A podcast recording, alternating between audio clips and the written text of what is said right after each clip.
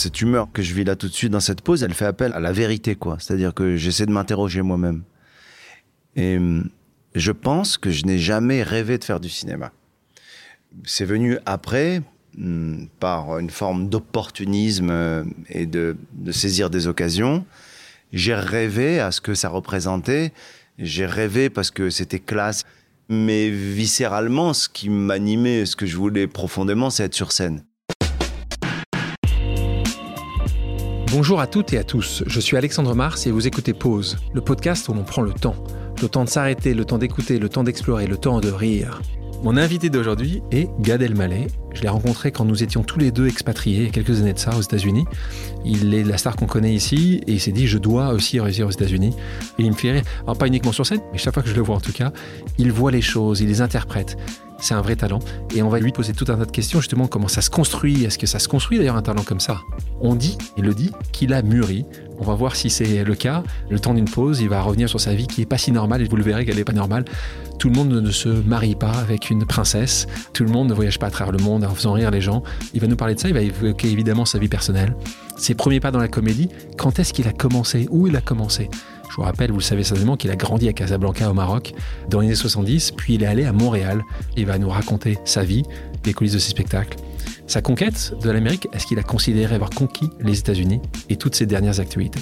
Bonjour Gad Elmaleh. Bonjour, c'est bien, c'est bien. Je suis content de prendre une pause. C'est l'aborder euh, euh, sous cet angle, c'est agréable. T'en fais souvent toi des pauses Non, j'en fais, non, j'en fais jamais. Moi, j'en fais jamais des pauses.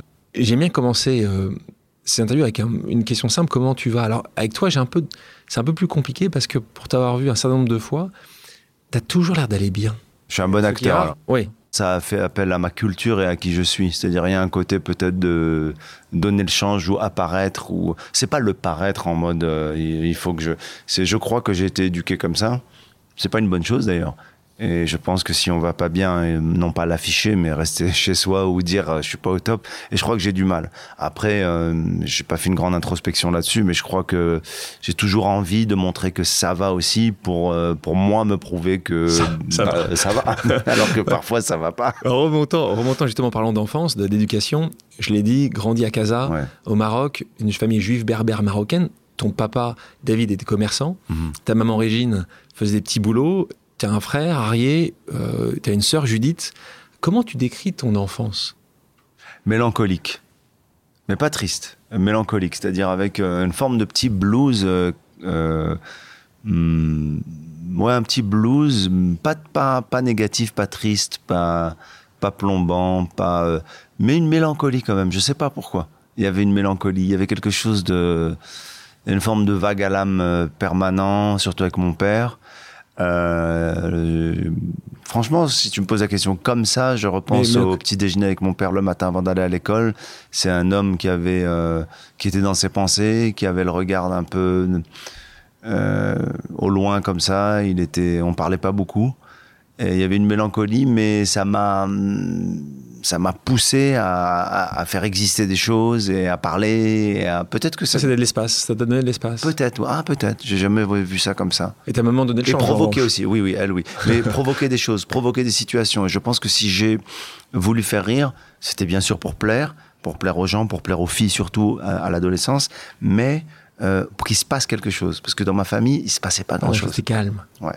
Il se Et- passait. Et t'expliques la même chose pour ton frère et ta sœur, qui sont tous les deux artistes. Tu penses que c'est la, c'est la même raison qui les a fait, ou c'est toi? Non, mais je crois que euh, je crois que c'est une prédisposition et c'est l'esprit. Et l'état d'esprit, c'est surtout ma mère. Quand je dis l'esprit, c'est plus que la vanne, c'est plus que la représentation, c'est le langage de l'humour. Tu vois, quand on était petit, l'humour, c'était pas pour faire les cons, c'était un langage. C'était pour masquer la pudeur, la gêne. Euh, donc avec ma mère, ça a toujours été un biais pour se dire des choses, pour se dire qu'on se détestait, qu'on s'aimait, qu'on s'est manqué, que euh, pour se faire un compliment parce qu'on n'osait pas, c'était toujours avec de la chariade, de l'humour. Ton papa, t'en parlais, était mime amateur. Ouais, d'où le silence. D'où le silence. D'où le silence. Il y avait une raison quand même. Il a, tra- il a beaucoup travaillé. Ah ben voilà Dès là, j'ai donc On est con, je viens de Ouais. me rappeler, il était mime. mime. Oui, bah, ouais, Cela dit, il y, a- il y a un truc assez Ouais, marrant. un jour, euh, Euh, je travaillais au euh, théâtre de Jazé, je parlais avec Jean Bouquin, qui est un, un- un personnage très important de notre métier, et, et d'autres amis, et il me racontait les dîners avec Marcel Marceau. Et les gens, il paraît, ne voulaient pas trop aller dîner avec lui, même s'ils l'adoraient, parce qu'il était trop bavard, et qu'il saoulait les gens, et qu'il arrêtait pas de parler dans les dîners. Et je trouve ça tellement drôle, un mec qui fait du mime, il Oui, fait un spectacle est- pendant deux heures où il parle pas, et tu vas rester avec lui, et il trop. te Il saoule. parle trop. Euh, c'est comme si on s'ennuie, si on s'ennuyait avec toi. En fait, Ouais, c'est comme chose, si j'arrêtais de parler au restaurant. Cela dit, ça m'arrive souvent d'écouter beaucoup et de parler beaucoup moins. C'est tellement agréable. C'est aussi comme ça que tu arrives à trouver ton inspiration. Oui. c'est en Pour, en moi, c'est un pouvoir. Le fait d'observer. Moi, j'ai parfois jugé des gens qui étaient qui parlaient pas. J'avais envie de leur dire, bah alors, qu'est-ce qui. Et bah, j'étais naïf. Ça En fait, ils chose. voyaient tout. Ça veut dire quelque chose. Bah ouais. Tu montes sur scène à 5 ans, donc tu commences assez tôt Ouais. avec ton papa. C'est une idole pour beaucoup, en tout cas pour son talent artistique, Michael Jackson. Ah ouais. T'es un fan, t'es encore aujourd'hui un fan absolu? Oui, ouais, je suis un fan absolu. euh, bah, malgré tout ce que voilà, tout ce qui a, ce qui a pu. euh, Moi j'ai du mal à expliquer ça à mes enfants. Quand même, moi je fan absolu de l'artiste. Hmm. Et c'est vrai que euh, mes enfants ils disent mais j'ai entendu dire Moi, que... je suis, je suis tel- tellement fan que je refuse même de parler de, de, de cette, autre euh, face. face. Tu vois, c'est-à-dire que je suis tellement, je l'occulte et je, je veux même pas en parler avec mes, mes amis qui me parlent de ça parce que je suis tellement un fan absolu, mais pas un fan. euh, c'est-à-dire que je, je, je, trouve que c'est infini l'inspiration de Michael Jackson. C'est infini euh, euh, son histoire. D'ailleurs, il y a un spectacle qui se joue à New York que j'ai envie d'aller voir. Ah, à va le voir absolument. Ah, tu l'as vu? Déjà deux fois. Oh là là, je veux aller le ah, voir avec mon fils. Exceptionnel. Mais Michael Jackson, l'inspiration, je découvre et je sens et je ressens profondément à l'âge de, de, de 5, 6 ans, 7 ans, 8 ans, que cet artiste euh, invente. Je sens qu'il est en train d'inventer. C'est ça qui nous touche. Je pense que quand on est fan, au-delà de la notoriété, au-delà des projections qu'on peut expliquer psychanalytiquement, pourquoi est-ce qu'on se projette en la personne de...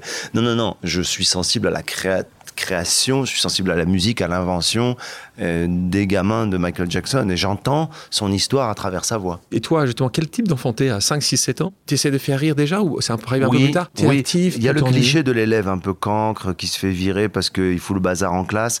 Mais moi, c'est pas ça. Euh, T'es cancre, mais tu te fais pas virer. je suis... non, mais c'est vrai. Ah oui. Je suis cancre, mais en douceur. Je suis cancre avec une forme de mélancolie, de rêve. J'ai euh, les yeux dans le vague. Les profs, ça les rend dingues. Et je rêve de pas être là et je m'imagine sur scène. Déjà. Ouais, vraiment. hein. On était avec euh, un copain à toi, euh, Danny Boone, il y a, Ouais. il y a quelques temps ici, qui m'expliquait que c'était à 9 ans, dans un voyage scolaire, qui se retrouvait sur une scène, dans le nord de la France. Il arrive, il marche sur scène, et là, comme s'il avait un, un éclair en disant juste, c'est c'est ça que j'aimerais faire. Tu connais la vie de Danny Boone, ça a été très, très compliqué pour y arriver. Toi, il y a eu un moment où tu te Ah souviens oui. en disant juste, c'est ça, je veux faire ça? Il y a eu plusieurs choses. Euh, J'étais gamin au Maroc euh, et il y avait une troupe de danse euh, française qui faisait des danses euh, folkloriques. Il s'appelle Adama. Et en fait, cette troupe de danse, elle était venue en gala au Maroc et mon oncle les connaissait. Et il m'a dit un jour, je vais aller voir le chorégraphe. Ton un- oncle, qui était en France à l'époque, de Radio Shalom, c'est ça? Exactement, bravo, Albert Mallet. Albert. Waouh. Et il me dit, viens avec moi. Je vais voir cette troupe de danse. Et c'est le jour. Ça paraît fou hein, ce que je dis, mais c'est le jour. On est samedi après-midi à Casablanca. C'est en journée. Et on rentre dans un théâtre. on rentre dans un théâtre en journée. C'est 14-15 heures. Et je vois des gens, 14-15 heures, en pleine journée, sur une scène, qui dansent. Je dis, mais, mais, qu'est-ce que- mais on peut en journée faire ça quand il n'y a pas de spectacle, quand c'est la vie dehors Et je me dis à ce moment-là, mais vraiment, je me dis, moi, je veux être ça. Moi, Moi, je veux que ça, ce soit ma vie. Pas la danse, mais je veux que le spectacle, la scène, N'importe quel moment de la journée. cette cachette, à 14 heures, c'est une cachette du monde. Je suis ému, je veux me cacher ici avec eux, je veux être là et je regarde la répétition. Je veux pas être danseur, mais je me dis, mais moi je veux être là, c'est sur scène, avec les projecteurs, être isolé, coupé de ce qu'il y a à l'extérieur, et c'est ça que je veux. Et, et date à quel âge? Tu te souviens exactement? Très jeune, j'ai 7, 7, 7, 8 ans. Et là, tu le dis, tu l'exprimes ou tu le penses? Non, je le pense, je le ressens très fort. Et alors, tu parles de Danny Boone. J'ai vécu une chose avec Danny Boone, justement. Quand il fait son premier Olympia, il m'invite. Je suis très impressionné, puis je suis content et fier de connaître quelqu'un qui fait l'Olympia. Je vois son nom en grand. Et on va le voir à la fin, et on doit passer par la scène de l'Olympia. Et là, ça aussi c'est un autre euh, aspect peut-être du chemin, c'est la superstition, mais qui veut dire d'autres choses. Je dis à mon ami de l'époque, à ma copine de l'époque, on va pas marcher sur la scène. Je me dis mais pourquoi? Il faut aller de l'autre côté. Pour elle, elle s'en fout. C'est totalement désacralisé pour elle. Mais moi, je lui dis cette phrase à la fois euh, prémonitoire et très mégalomane. Je dis le jour où je mettrai le pied sur cette scène, ce sera pour jouer mon show parce que sinon ça va porter malheur. Elle me dit, mais toi, t'es complètement marteau, toi, tu vois. Bon, elle m'a rappelé quand j'ai fait l'Olympia. Combien d'années Combien d'années après tu l'as fait? Oh, Je sais plus, j'ai plus, une petite dizaine d'années. Mais... Et puis Dany, moi j'étais fasciné parce que c'est un des premiers humoristes que j'ai vu faire rire avec de la gestuelle. Donc au théâtre Tristan Bernard, il me fascinait, quoi. Je, je, me disais, lui aussi, il est fan du mime, il a été fan de De Vos, qui aimait beaucoup le mime et tout. Donc j'étais fasciné parce que c'est mon école. 17 ans, quelques années après, tu pars là, tu quittes le domicile familial, tu pars à Montréal, euh, tu étudies les sciences humaines au cégep de Saint-Laurent.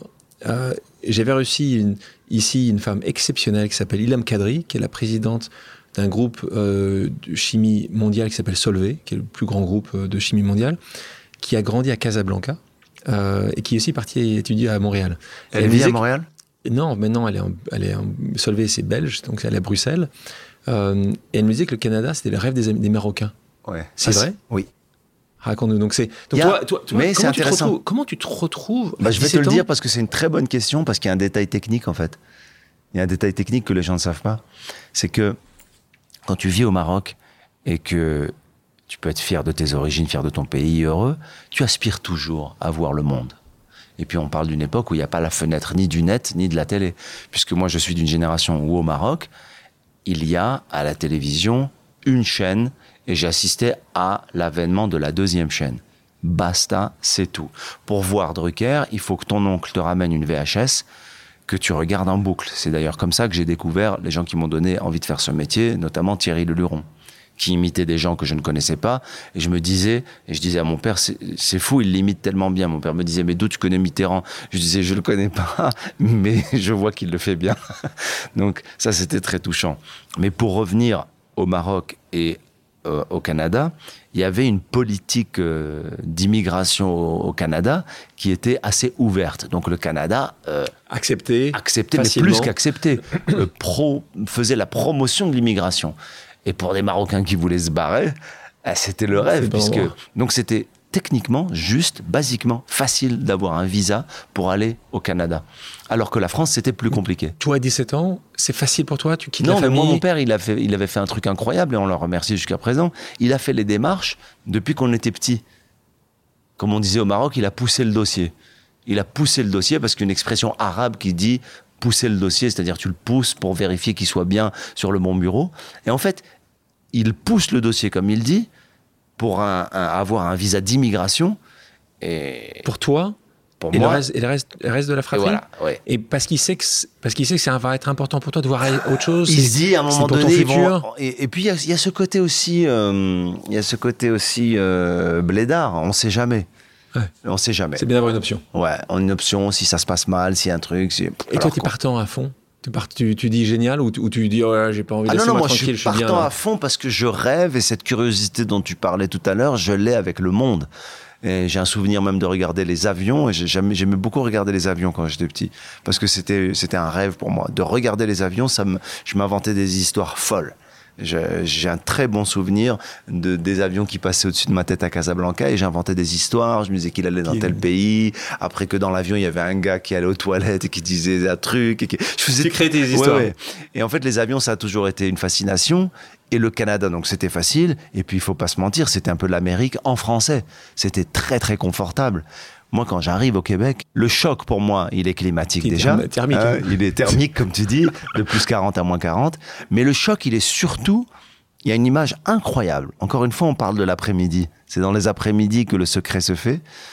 Et j'ai un souvenir très clair. Je suis au secondaire, premier jour de classe, il est 15 heures, les cours se terminent. Je dis, mais qu'est-ce que c'est que ce truc? Les cours se terminent. Forme de permissivité, de liberté ouais. se termine. Ouais. Et donc, qu'est-ce qu'on fait maintenant?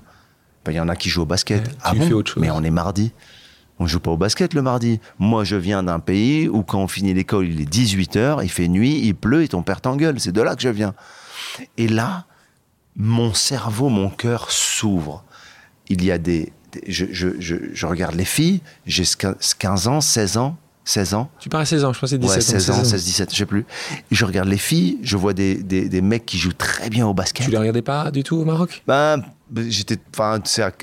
Je sais pas, j'ai l'impression que l'adolescence et le. la- voilà, tu te mets plus euh, là-dedans à 16 ans, euh, à 17 ans. Et je suis fasciné. Le permis est à 16 ans. Donc j'ai des copains qui arrivent en voiture. Qu'est-ce que c'est que ce pays? Les mecs arrivent en bagnole, ils ont un autoradio, ils peuvent écouter du R&B à fond. C'est la arrivé, là. liberté. Là, tu dis. Le ciel est bleu et il fait très froid. Ouais. Sec. Sec. Un grand bleu avec un moins 30. Ma mère m'envoie une doudoune du Maroc, fabriquée au Maroc. Et c'est pas une, une blague. Un jour, la doudoune se casse, mais elle se casse, c'est pas une blague. Alexandre, je sors de chez moi, il fait moins 30, je marche vers le métro, il fait tellement froid. Le matériau qui n'est absolument pas fait pour le Québec ni pour le froid, il a été fait dans une rue de Casablanca, je sais pas où, au Darba, je sais pas quoi, se casse. J'ai un morceau de doudoune dans la main. Je me dis, ce pays est fou. C'est un pays où tu casses ta doudoune. Mais tu. Tu vas pas rester là-bas pourtant. Non. Parce que, parce que tu dis que tu aurais pu rester là-bas. Qu'est-ce qui. C'est c'est la fin d'un visa? C'est que tu dis. Non. C'est Parce que là, on va te retrouver euh, quel- quelques temps après, justement, à tenter cette aventure artistique et aller au cours Florent. Tu aurais pu faire euh, le cours Florent euh, Euh, euh, québécois Tu aurais Ouais. pu rester là-bas. Qu'est-ce qu'est-ce qui a fait que tu re... Pas que tu Je revenu, commence. Que Non, t'es non. venu? Oui. Je Paris. commence. C'est intéressant ça, ça, parce que souvent on me dit tu reviens à Paris à ce moment-là. revenu. Et parce qu'on on part du principe qu'on a un immigré a toujours, oui, ou alors né ici, ou alors un immigré francophone a toujours est toujours raison. passé par la France, alors que non. pas le cas. Mais ce que je fais, euh, j'ai quand même tenté des choses. J'ai fait un peu de théâtre, un peu de stand-up. Mais je dois dire que, comme dans tous les domaines, euh, tu veux faire du théâtre en français. Je savais pas que j'allais être humoriste.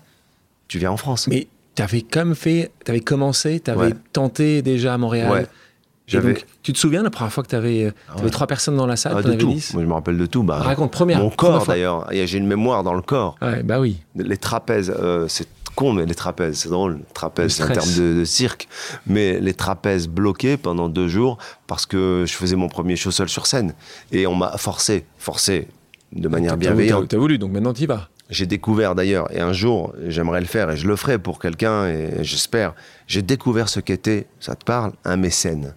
Au sens, au sens de l'amour pur de tendre la main à quelqu'un.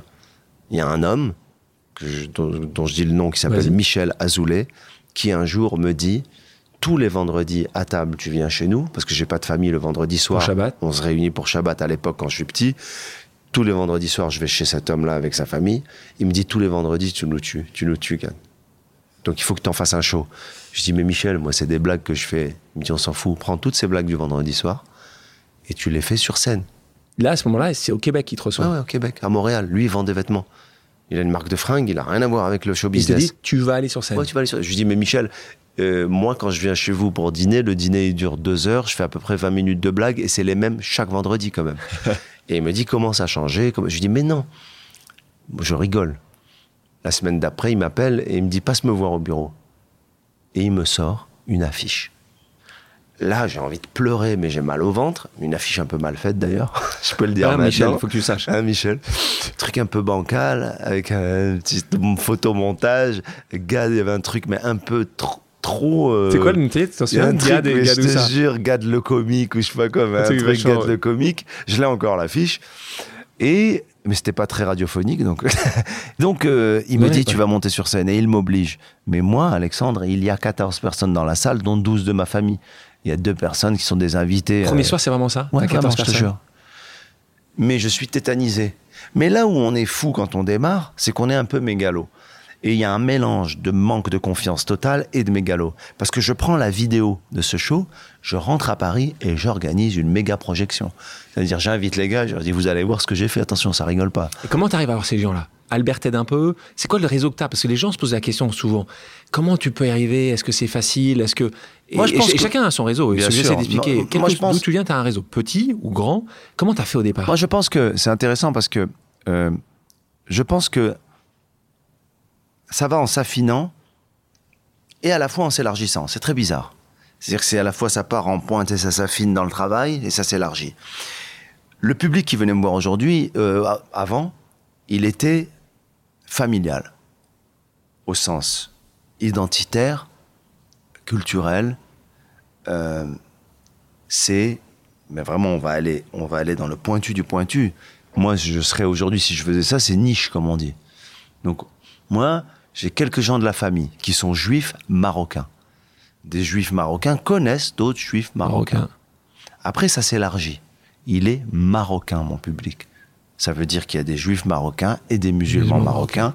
Il y a la fierté marocaine, qui à ce niveau-là ne connaît aucune religion. D'ailleurs, le Maroc, c'est un des rares exemples, le seul pays arabe au monde où, malgré la complexité, hein, je suis pas non plus dans un discours, euh, c'est complexe parfois, mais on a vécu, nous, un âge d'or et une fraternité exemplaire. Moi, je cite ça toujours, c'est très important pour moi. Et il y a un public marocain, une forme d'appartenance. Je suis, je leur appartiens un peu, et je suis cet artiste marocain. Les Marocains ramènent des Français. Ils disent, regardez ce gars, et, et ça s'élargit. Mais je dois dire qu'au départ, c'est comme ça. D'ailleurs, D'ailleurs, quand je joue à l'étranger, même quand, en français hein, ou en anglais, le premier cercle, c'est les expats. Bien sûr. Français, marocains. C'est une des premières questions que tu poses souvent sur scène. Mais oui. Qui Oui. Et tu, sais, j'ai joué à Dubaï. J'ai joué à Dubaï il y a quelques jours. Mais c'était super de voir que il y avait plein de Libanais parce qu'ils sont francophones. Il y avait plein d'Africains, il y avait plein de Marocains bien sûr, plein d'Algériens, plein de Tunisiens, plein de Suisses. Il y avait quelques Belges, il y avait des Français. Mais je trouve ça super intéressant. Est-ce que tu te souviens de ton tout premier sketch? Bah oui, parce que j'utilisais une musique euh, classique. Moi, j'avais une euh, forme de dualité. J'avais eu la formation théâtrale du cours Florent, parce que le show au Québec, je suis retourné le faire après avoir fait le cours Florent. Classique, théâtral, et en même temps le one-man show stand-up. Donc je voyais beaucoup de spectacles à la comédie française, ça coûtait 20 balles, ça s'appelait Le Paradis, les places du troisième balcon. Ça je raconte des anecdotes d'avant, j'ai l'impression d'être un vieux comédien. Ça fait à peu près 3 euros. Et alors, à ce moment-là, Pompidou me dit, vous n'avez rien à faire là. Non, mais en fait, je suis dans les coulisses et on envoie la cinquième symphonie de Mahler parce que c'était ça la musique que je voulais. Donc ça, c'est j'ai les tripes qui vont. J'ai trop le trac, c'est trop difficile quoi.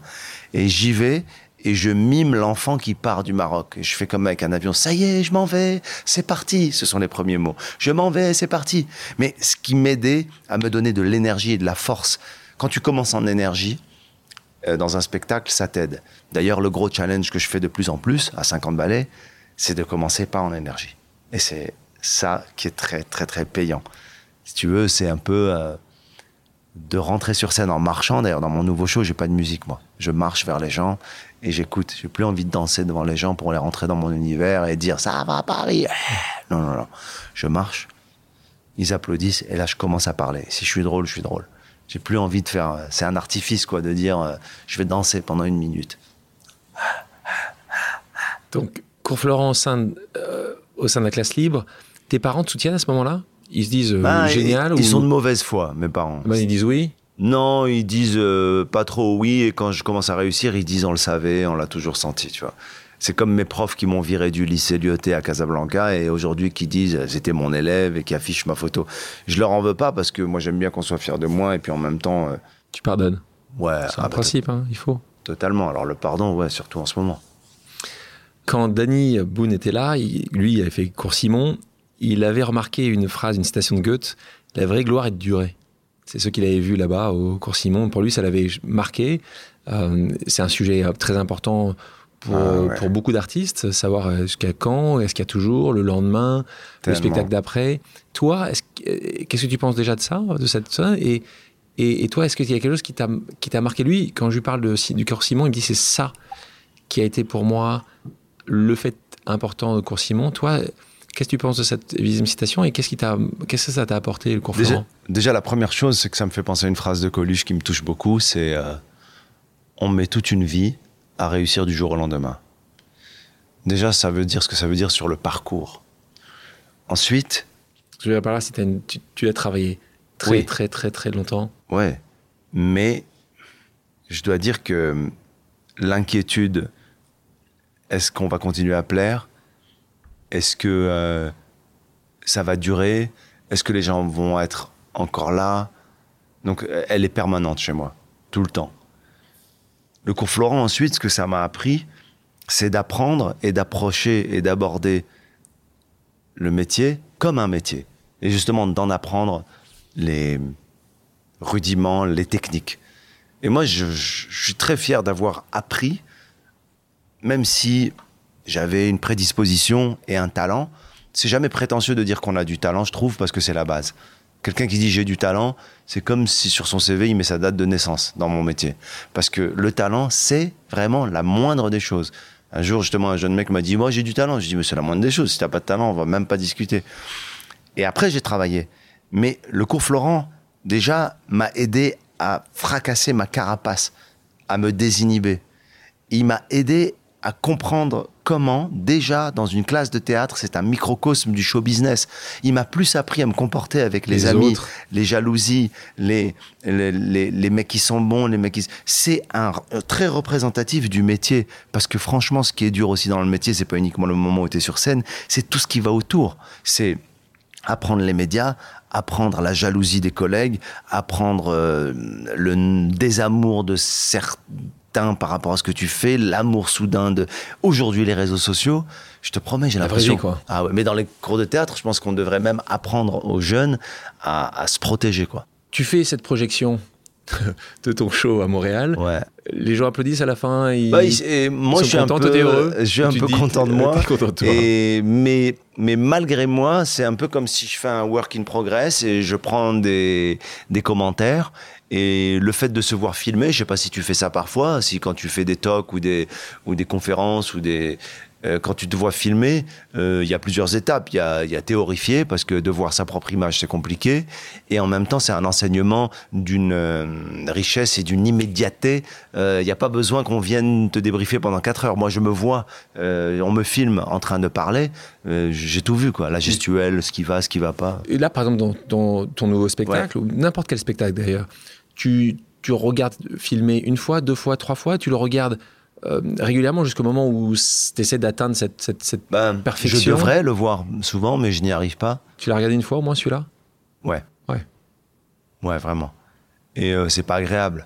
Parce que ce qui est bon, et aussi, après, il y a un truc qui est un peu injuste, c'est que ce qui passe en live ne passe pas dans l'image arrêtée. C'est-à-dire que le fait. euh, sur scène, par exemple, si je dis euh, ouais, et aussi, c'est vrai que l'autre jour, euh, l'autre jour, en fait, euh, l'autre jour, tu dis trois fois l'autre jour, il y a aucun problème. T'es en live, euh, c'est ton stress, Ouais. les gens te voient, tu cherches. En image, le trois fois l'autre jour, t'as envie de, tu te dis mais je suis nul. Comment je peux dire trois fois l'autre jour Ouais. alors que c'est pas très grave en fait. La gestuelle aussi, euh, de- ta gueule est disgracieuse parfois, et des- mais c'est pour ça que quand je fais filmer mes spectacles, moi je fais pas filmer uniquement un spectacle capté comme ça, je joue pour les caméras. Je disais tout à l'heure, Eli Kaku, premier job justement où tu vas faire les petits, euh, petites mains, Ouais. intendance. Euh, on a un, un ami commun, Sébastien euh, Ouais. Hatz, qui, qui a commencé comme ça avec toi. Petite main au départ. Là, le- tu l'as eu comment? Ça aussi, ça intéresse les gens. Comment c'est passé? Tu as, tapé à la porte euh, d'Eli Kaku, tu as utilisé justement un système de. Tu dis c'est dans ma communauté. euh, euh, Pas du tout. En fait, avec t'as fait? Elikaku, l'histoire, c'est que je rencontre un auteur qui s'appelle Georges Akuka, qui est un ami euh, de, la, de la famille. C'est un jeune auteur. Et il a écrit pour Pierre Palmade le sketch du Scrabble, qui est un hit, qui est un sketch euh, Ouais, monumental. Ouais. Et qui commence à écrire pour Elikaku. Et moi, à l'époque, quand mes parents me disaient Tiens, il y a le neveu de machin, il paraît qu'il fait des sketchs, j'étais toujours bidon. Les parents se trompent, c'est jamais les bons trucs. En général, c'est un mec qui écrit des chansons pour enfants, il croit que c'est la même chose que toi. Enfin, tu, les parents, c'est du flou, quoi. Mais là, je me dis Attends, le mec, il écrit pour Elikaku et il a écrit le Scrabble. Donc, je le colle. Georges Akuka, j'ai envie de le voir tous les jours. Donc, euh, il me donne rendez-vous un jour à l'Oiseau Bariolé, à la rue euh, du Point-Virgule, là-bas, Sainte-Croix de la Bretonnerie. Et c'est là que tu vieillis, c'est quand tu dis les noms des rues. C'est vraiment, c'est fou, quoi. À Sainte-Croix de la Bretonnerie, en face de l'Oiseau Bariolé. Hein, on est. euh, c'est terrible, je m'écoute parler. Et là, il me dit je vais voir Eli parce que je fais son, je travaille sur son show et puis on peut se voir avant pour boire un verre. euh, votre oncle m'a dit que. Oh je dis mais grave. Et je vais là-bas et je rencontre Georges Akouka et je vois qu'il connaît tout le monde. Et là, il y a des producteurs, Claude Fournier, qui après a travaillé avec Louvain et tout ça chez Clem, me disent euh, Tu veux voir le spectacle? Oui, je rentre. Et après, je peux aller voir Eli Kaku. Mais pour moi, Alexandre, je sais pas si tu vois ce que c'est. C'est les Américains, ils disent euh, euh, blew my mind. C'est genre ça. J'aime bien. C'est ils disent ça. Voilà, ça a fait exploser mon cerveau, quoi. Juste d'avoir la possibilité. Ben, parce que c'est la première fois de ma vie que je, que je rencontre quelqu'un de connu. C'est-à-dire, c'est la première expérience que j'ai moi-même avec l'idée de la notoriété, avec la notoriété. Donc, je suis complètement bouleversé, quoi. Et je vois Eli Kaku à la fin du show, et je me dis, c'est incroyable. Et il me dit, on va, on va tourner un DVD, on a besoin de figurants, tu veux faire de la figuration? Je dis, euh, ouais, je fais tout ce que vous voulez. Bon, on ramène des copains. Et là, je vais au cours Florent, je dis, les amis, il y a Eli Kaku. On a un truc à faire. Il dit, venez faire figurant dans le, dans le, le, le pré-show de sa captation. Ils me disent, mais Eli Kaku, tu d'où tu connais Eli Kaku? Il me croit pas, je passe pour un mytho. Venez, en plus, il y a un petit peu d'argent à se faire. Et là, je ramène 20 ou 30 copains dans la rue, une espèce de chorégraphie qu'on peut voir dans le DVD d'Eli Kaku. Et il me prend un peu en sympathie, en affection, parce que je le fais marrer, parce que je suis tellement à fond. Et je, je le colle, et je suis à fond. Il m'engage. Il me dit, tu vas venir, et tu seras poursuiteur. Donc là, même l'image de la poursuite au sens euh, figuré du terme, elle est incroyable. Je fais le follow spot, donc je, je suis technicien, et tous les soirs... C'est la lumière. Donc pour Ouais, c'est la, lumière. sur qui le, suit l'arti- le, qui le l'artiste. le follow spot, c'est ce fameux rond qu'on voit. euh, euh, alors euh, avant, c'était sur euh, même des images mythiques, par exemple Aznavour, euh, Piaf ou Brel. On connaît centre, ces images du rond centre, comme ouais. ça. Après, c'est des lumières qui se sont améliorées. Et puis moi, je suis au théâtre de Jazé et tous les soirs, je suis payé euh, 200 francs français pour poursuivre Eli Kaku. C'est un bonheur. Les amis, c'est un, c'est fou. Donc la journée, tu es au cours Florent. Je suis au cours Florent la journée, j'arrive à soir, 18h, je monte au deuxième étage du déjeuner, je j'allume la poursuite parce qu'il fallait que ça chauffe. Je descends et j'achète une crêpe. Je suis au top. J'achète une crêpe avec mon argent. C'est mon argent. Nutella à 18h. Mais qui est comme moi? Je suis le roi du le monde. roi du monde. Et je sais que Eli Kaku, après le spectacle, peut-être même je vais passer du temps avec lui. Je te promets, hein, je dis pas ça en fausse modestie. euh, je suis heureux. Ouais, je suis vraiment heureux. Si on me demande un jour ça, de te citer des moments de, de bonheur dans ma vie, La, la crêpe Nutella. ah ouais, la crêpe Nutella avant d'aller faire la poursuite pour Eli Kaku. Et je peux même inviter des filles à qui je dis, Ah. mais oui, Eh ben oui. Je dis, je dis, moi, je suis le le Le pour- le- le poursuiteur d'Eli Kaku. Et ça marche? Bah ça marche. Après, après, je suis un peu timide derrière, mais ça marche parce qu'elles viennent. T'es timide? Ouais, T'étais? ouais, ouais, je, je le suis encore un peu, je pense. Tu le caches derrière. Donc, ouais, euh, ouais. Pudique. C'est pas une timidité maladive, c'est de la pudeur, voilà. Intéressant, ce- extrêmement intéressant. Celui à 18 ans, t'es heureux avec des choses extrêmement simples. Euh, Aujourd'hui, tu penses que tes enfants seraient heureux avec aussi peu de choses? Une crêpe, 18 ans, Wow. poursuiteur Co- La fin que t'avais, la fin que t'avais, la deux crêpes et une bière. Et une bière à 8 ans. Je pense que Je parlais du grand Noé. Ouais. Noé, je pense que. Alors après, c'est mon fils, donc euh, je. Ah, je pense qu'ils. Enfin, après, j'essaie de leur transmettre le sens des valeurs. Mais je crois que, comme tous les jeunes de leur génération, euh, ben, ils sont dans, dans un système. Un système de, de valeurs, d'échelle, de, qui fait que, euh, eh bien. Voilà, il faut qu'ils aient les choses du moment, le matériel, et Puis la vie mais on l'a fait différemment nous. Oui, mais la différence aussi, c'est que t'avais une. La vie Instagram n'existait pas. Non, qu'aujourd'hui, la la représentation. représentation absolue, Le de- show. du monde parfait. euh, tu pouvais pas. En fait, si tu voulais montrer et que t'avais pas, euh, c'était compliqué parce que tu passais pour un gros mytho et un mec bizarre. Aujourd'hui, tu peux sur Instagram avoir une vie. euh, qui n'est pas vrai. ah, mais qui est, pathé- qui est dans ta vie, t'as rien, t'es pathétique et, et sur Instagram, t'es au c'est top. magnifique. Quand je fais Costa Gavras et je joue Le Capital, je me dis, je veux montrer au métier que je peux être un acteur sérieux. Sauf que aujourd'hui, non, j'ai envie de montrer au métier que je suis un putain d'acteur comique. Tu te retrouves à essayer de chercher des cachets, donc euh, de jouer, de jouer. Euh, À ce moment-là, tu commences aussi à, à- à- à postuler pour beaucoup de castings. Ouais. Euh, compliqué, pas beaucoup de succès. Non. Est-ce que tu voulais être acteur depuis tout jeune ou est-ce que c'était sur scène qui t'intéressait être théâtre? Je t'ai vu au théâtre aussi. Euh, T'adores le théâtre. Est-ce que- c'était l'un ou l'autre? Très franchement, parce que là, on que tu se parle. franc, là. non, mais non, c'est parce que je, je- je ressens qu'on a une vraie. euh, euh, cette humeur-là que je vis là tout de suite dans cette pause, elle, me, elle fait appel à, la vérité, quoi. C'est-à-dire que j'essaie de m'interroger moi-même. Et hum, je pense que je n'ai jamais rêvé de faire du cinéma. Euh, c'est venu après, hum, par une forme d'opportunisme euh, et de, de saisir des occasions. J'ai rêvé à ce que à ce que c'était, ça représentait. J'ai rêvé parce que c'était classe et que et que c'était cool d'être un acteur dans des films et que mais viscéralement, ce qui m'animait, ce que je voulais profondément, c'est être sur scène. C'est l'instantanéité Ouais, de la relation. Euh, la connexion avec le public, être en, en contact avec les gens, mais le cinéma, c'était plus les effets du cinéma qui me touchaient. Les conséquences. Les conséquences, être sur une la affiche, notoriété. la notoriété. L'argent aussi. euh, pardon? L'argent. L'argent, complètement. Mais je fais des castings et ça se passe pas très bien au début. Ouais. C'est, je suis pas, j'ai pas un profil pour le cinéma et j'ai l'impression que les choses qui ont marché sont souvent des choses qui ont fait appel à des, à des rôles ou à des, ou à des interprétations dans lesquelles j'ai mis, j'ai mis de ma personne, j'ai mis de- du mien. Premier film, Salut cousin. Salut cousin. Voilà, je pense à ce film justement. Merzac. Oui, Merzak Ah, le- il me fait, il me fait faire une impro. Ah, c'est une impro. Il me fait faire une impro. Il me fait faire au les- casting? Oui, je vais au casting. Ouais. Il me fait faire, euh, il me fait faire le texte. Je joue le personnage d'Alilo, jeune Algérien qui débarque en France. Et là, je fais l'accent, le parler, tout ça, moitié français, moitié arabe, tout. Et il me dit c'est bien. Maintenant, fais-nous un truc. Et là, je pars. Tu te souviens? Ah ouais, je me souviens très très bien. Alors qu'est-ce que tu fais?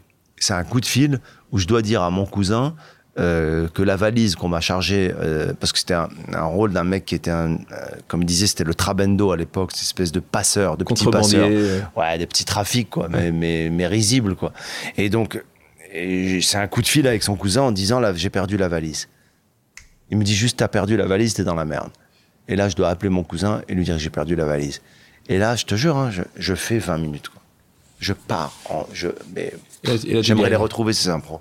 Ça part. Il a et- filmé. Ouais, Tu l'as filmé, donc. euh, ouais.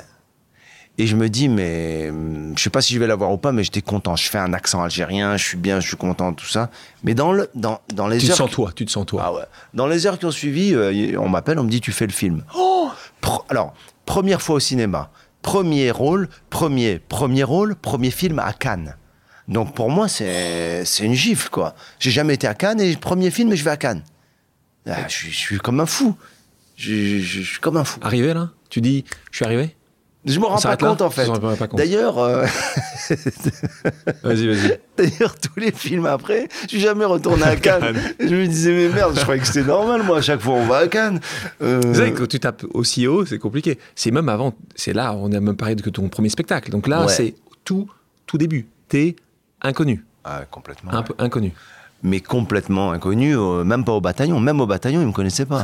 Cadmerade, je posais la question si euh, ça avait eu un, un impact sur sa carrière, le fait qu'il s'appelle Cadmerade et pas Jean-Christophe. euh, Mmh.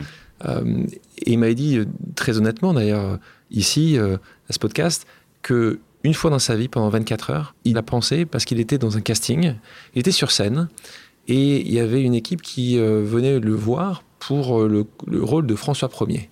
Sur, euh, à l'époque, c'était sur la télévision. Il le trouve génial sur scène. Quand il voit à la fin euh, les noms, il dit mettre un cadmérat de François Ier, et, il apprend ça. Et ce jour-là, il a bien fait de jamais changer son prénom et son nom. Moi, j'en connais un certain nombre d'amis euh, qui, euh, première, seconde génération venant du Maghreb, qui ont dû Ah oui. changer leur prénom, changer leur nom de famille pour des raisons qui sont insupportables. Oui, bien sûr. Euh, mais Et surtout la génération euh, des acteurs de l'époque de Roger Hannah, Arcadie, Ouais. Berry, eux, ils ont tous changé Tous leur nom. Mais, mais quelque part, ils, ils, ils, ils devaient. Toi, toi est-ce que tu as, eu des difficultés? Tu parlais justement de ce qui était positif dans ta communauté, Oui, je comprends. qui pouvait t'accepter ou pouvait t'aider. Est-ce qu'à l'inverse, il y a eu des gens qui t'ont vu en disant Gad, El Malé, oh là là, c'est deux choses qui vont pas Euh, Comment tu as vécu ça? C'était arrivé d'avoir un exemple où quelqu'un qui a dit je te prends pas, ou tu as senti que c'était Alors. pour des mauvaises raisons? Il y a plusieurs choses à dire là-dessus. Bizarrement, c'est moi qui avais un complexe quand j'étais au cours Florent. Je me disais qu'avec ce nom, je ne pourrais pas réussir. Parce Complexe a- du blédard. Ouais, complexe du blédard, c'est exactement ça. Et ce H à la fin, ça va pas. Le H à la fin. Ouais. Et c'est mon blocage à moi, hein, parce que. Et je me dis, le L, déjà, c'est mal barré. Et le H à la fin, il y a un truc qui va pas. Donc, au cours Florent, je commence à me faire appeler El Malé avec Y. Mais il y a toujours le L, ça va toujours pas. Et là, je veux me faire appeler Mahler, comme le Ah compositeur bien sûr, la Gustave cinquième, Mahler. on est sur la cinquième Voilà, symphonie. Voilà. Tu voulais, t'avais Gad Mahler. Gad Mahler. Je veux m'appeler Gad Mahler. Il y a une copine à l'époque qui me dit Ouais, mais ça fait Gad Malheur. Ça, c'est un peu les gens qui s'inventent des histoires comme pour les prénoms et les noms des, des bébés. Et donc, j'ai la chance de rencontrer à cette époque un professeur de théâtre qui est un mec incroyable, qui a un parcours de dingue, qui s'appelle Marc-Henri de Bucher, qui est devenu avocat qui était en fait avocat, qui est, pas, qui est devenu comédien et qui, qui, qui a fait des études de droit, qui est un grand comédien de théâtre, mais qui il s'est dit non, c'est pas mon truc, moi, il, est de- il est avocat. Il me chope un jour, il me dit, mais je crois que t'es fou. Il parlait comme ça, il avait une manière de parler très en face avec ses mains comme ça, il me regarde, mais c'est ton nom, c'est toi. Ton nom, c'est toi, c'est ton identité. Et puis, El Malais, c'est tellement beau, El Malais. Je dis, mais comment ça, ça? Non, non, non. Et je perds confiance en moi. Et je rencontre Joséphine de Rennes, du Théâtre du Soleil, Ariane Mnouchkine, qui me dit El Malais, ça raconte toute ta vie. Et c'est ça qui va être intéressant dans ton travail. Donc tu ne peux pas changer de nom. Et ils arrivent à me convaincre. Mais au début, je suis absolument pas convaincu de mon nom. Et j'ai pas envie de m'appeler El Malais. Mais je dois dire que c'est plus moi qui me suis mis des bâtons dans les roues que, Que les, les gens. autres. Ouais. Après, maintenant c'est facile parce que mon nom est connu, mais au départ, pas pour des raisons euh, de racisme ou de stigmatisation, mais pour des raisons. Oh, peut-être une fois dans un casting, au téléphone. Mais pour des raisons, on va dire, de flemme de la plupart des gens dans ce monde, c'est que souvent, on me disait euh, votre nom, je disais Gad El Malé. Et c'était. Oh c'est quoi ce truc Comment tu qu'est-ce que c'est que ce truc encore? Et donc il y avait une flemme quoi. Souvent on m'a dit euh, est-ce qu'on peut juste dire Gad euh, quand vous allez venir? Ou alors est-ce que on m'a dit Gab, on peut vous appeler Gab? Je dis bah non, c'est rien, c'est un tu vois un Gad. Euh, Prénom, t'as jamais voulu changer, Orange. Non. Non non non, jamais parce que hum, parce qu'il y a une dynamique dans les prénoms qui sont profondément Qu'est-ce ton que ça veut dire, identité. La joie en hébreu. La joie. On revient sur ce Salut Cousin. On parle des premières fois. Premier jour de tournage. C'est super que tu me rappelles ça parce que je me rappelle d'un truc très touchant. Ah, si. je suis pas habitué. Je tourne le premier jour et on tourne le début du film où je rencontre. J'ai oublié le nom du personnage, c'était joué par Magali Berdi. Je rencontre le personnage de qui je vais tomber amoureux. Je suis très ému. Et le même jour, je tourne la séparation et les au revoir et les pleurs. Dans le même bus. Et moi, je vais voir la production, je dis, mais ça va pas. hein. Laissez-moi une journée. Laissez-moi. euh, Et ils me disent un truc de cinéma pur. Ils me disent non, non, C'est pas les budgets. on, non, on a loué le bus Bus, une journée. une journée. Donc tout ce qui est bus, ça se fait aujourd'hui. Quand tu es énervé, quand tu chantes, quand tu pleures, quand tu ris. Je dis mais je peux pas être triste la même journée. Je découvre le métier d'acteur. Et je l'apprends. Alors il y a des gens qui le font très bien, tu vois. Décalage, Oui. même, même période, Ouais. premier one-man show. Le grand public te remarque. En parallèle de ça, tu vas sur Europe, tu- c'était Europe 2, Oui, je crois, Europe avec, 2 Arthur, avec Arthur. qui là aussi tend la main. Tu rencontres aussi Isabelle Nanty, qui travaille avec toi sur la seconde version de Décalage. 2001, tu perces au cinéma avec un rôle qui n'a pas grand-chose à voir, mais tu rentres dans La vérité si je mens. Deux. Puisque tu remplaces euh, Dove. Une belle histoire avec la vérité qu'il faut dire, c'est que moi je, je- je suis donc on m'offre le rôle euh, de Dove pour le 1. On t'offre le rôle de Ouais. On me fait même pas passer euh, des On te dit, essais. tu le fais. Non, même je fais des essais, je crois, et on me dit, on t'offre le rôle. Et à ce moment-là, en même temps, on me propose un film avec Gérard Depardieu qui s'appelle XXL, sur le sentier, tout ça. Moi, à tort, T'as mal choisi. je me dis, j'ai 20 et quelques balais, on me dit tu vas tourner avec Depardieu. Dieu. Et en plus de par Dieu, ça va être un succès de, de fou. Il y a un petit film à côté. Il s'appelle avec un, avec un titre compliqué. hein. Si vous voulez parler de titre compliqué, c'est La vérité si je mens. Il me propose un rôle, c'est pas un truc de fou, ça va être un petit film, mais bon, ils sont sympas. Thomas Gilou, il a fait quoi? Il a fait un film avant, bon. mais à côté de Depardieu. Et je vais vers Depardieu, moi. Le film avec Depardieu, il fait quatre entrées. Et la vérité, Vérité. un. Et là, tu vois, je me dis, bon, c'est comme ça, j'ai choisi. Eh bien, les producteurs sont venus me voir et ils m'ont proposé de faire le 2. Ils m'ont dit, est-ce que tu veux faire le 2 J'ai dit oui, ils m'ont dit, tu le fais, mais à une condition. C'est que Elbaz fasse le 3. J'ai dit, ouais, ok, d'accord. Et je dis, est-ce que je peux faire le 4 Il n'y a jamais eu le 4. Et donc là, t'accueilles une autre notoriété. C'est le pouvoir du cinéma, euh, comme tu exprimais tout à l'heure. Ouais, C'est fou. Là, ça te dépasse complètement. Tu fais 8 millions d'entrées. Aujourd'hui, euh, faire 8 millions d'entrées, c'est impensable. Ce qu'a fait Danny Boone, alors là, c'est encore euh, moins possible, voire impossible. Mais euh, c'est toute la France, partout où tu vas, euh, on t'appelle Dove. euh, c'est génial, c'est un truc de fou, quoi. Je, je- Et puis surtout que je découvre avec La Vérité 2, le succès, non pas malgré soi, mais sans avoir à y aller tous les soirs. Moi, je viens de la scène. Moi, pour avoir du succès et pour avoir du monde, il faut Tous que j'aille tous les soirs sur scène. et lis- faire je travaille. Là, tu l'as fait. Là, j'ai fait le film. On passe des coups de film de des coups de fil. C'est joli des coups de film. On passe des coups de film de Strasbourg, de Belgique. Ouais, j'ai été te voir ce soir. Ouais, moi je fais rien, je suis chez moi.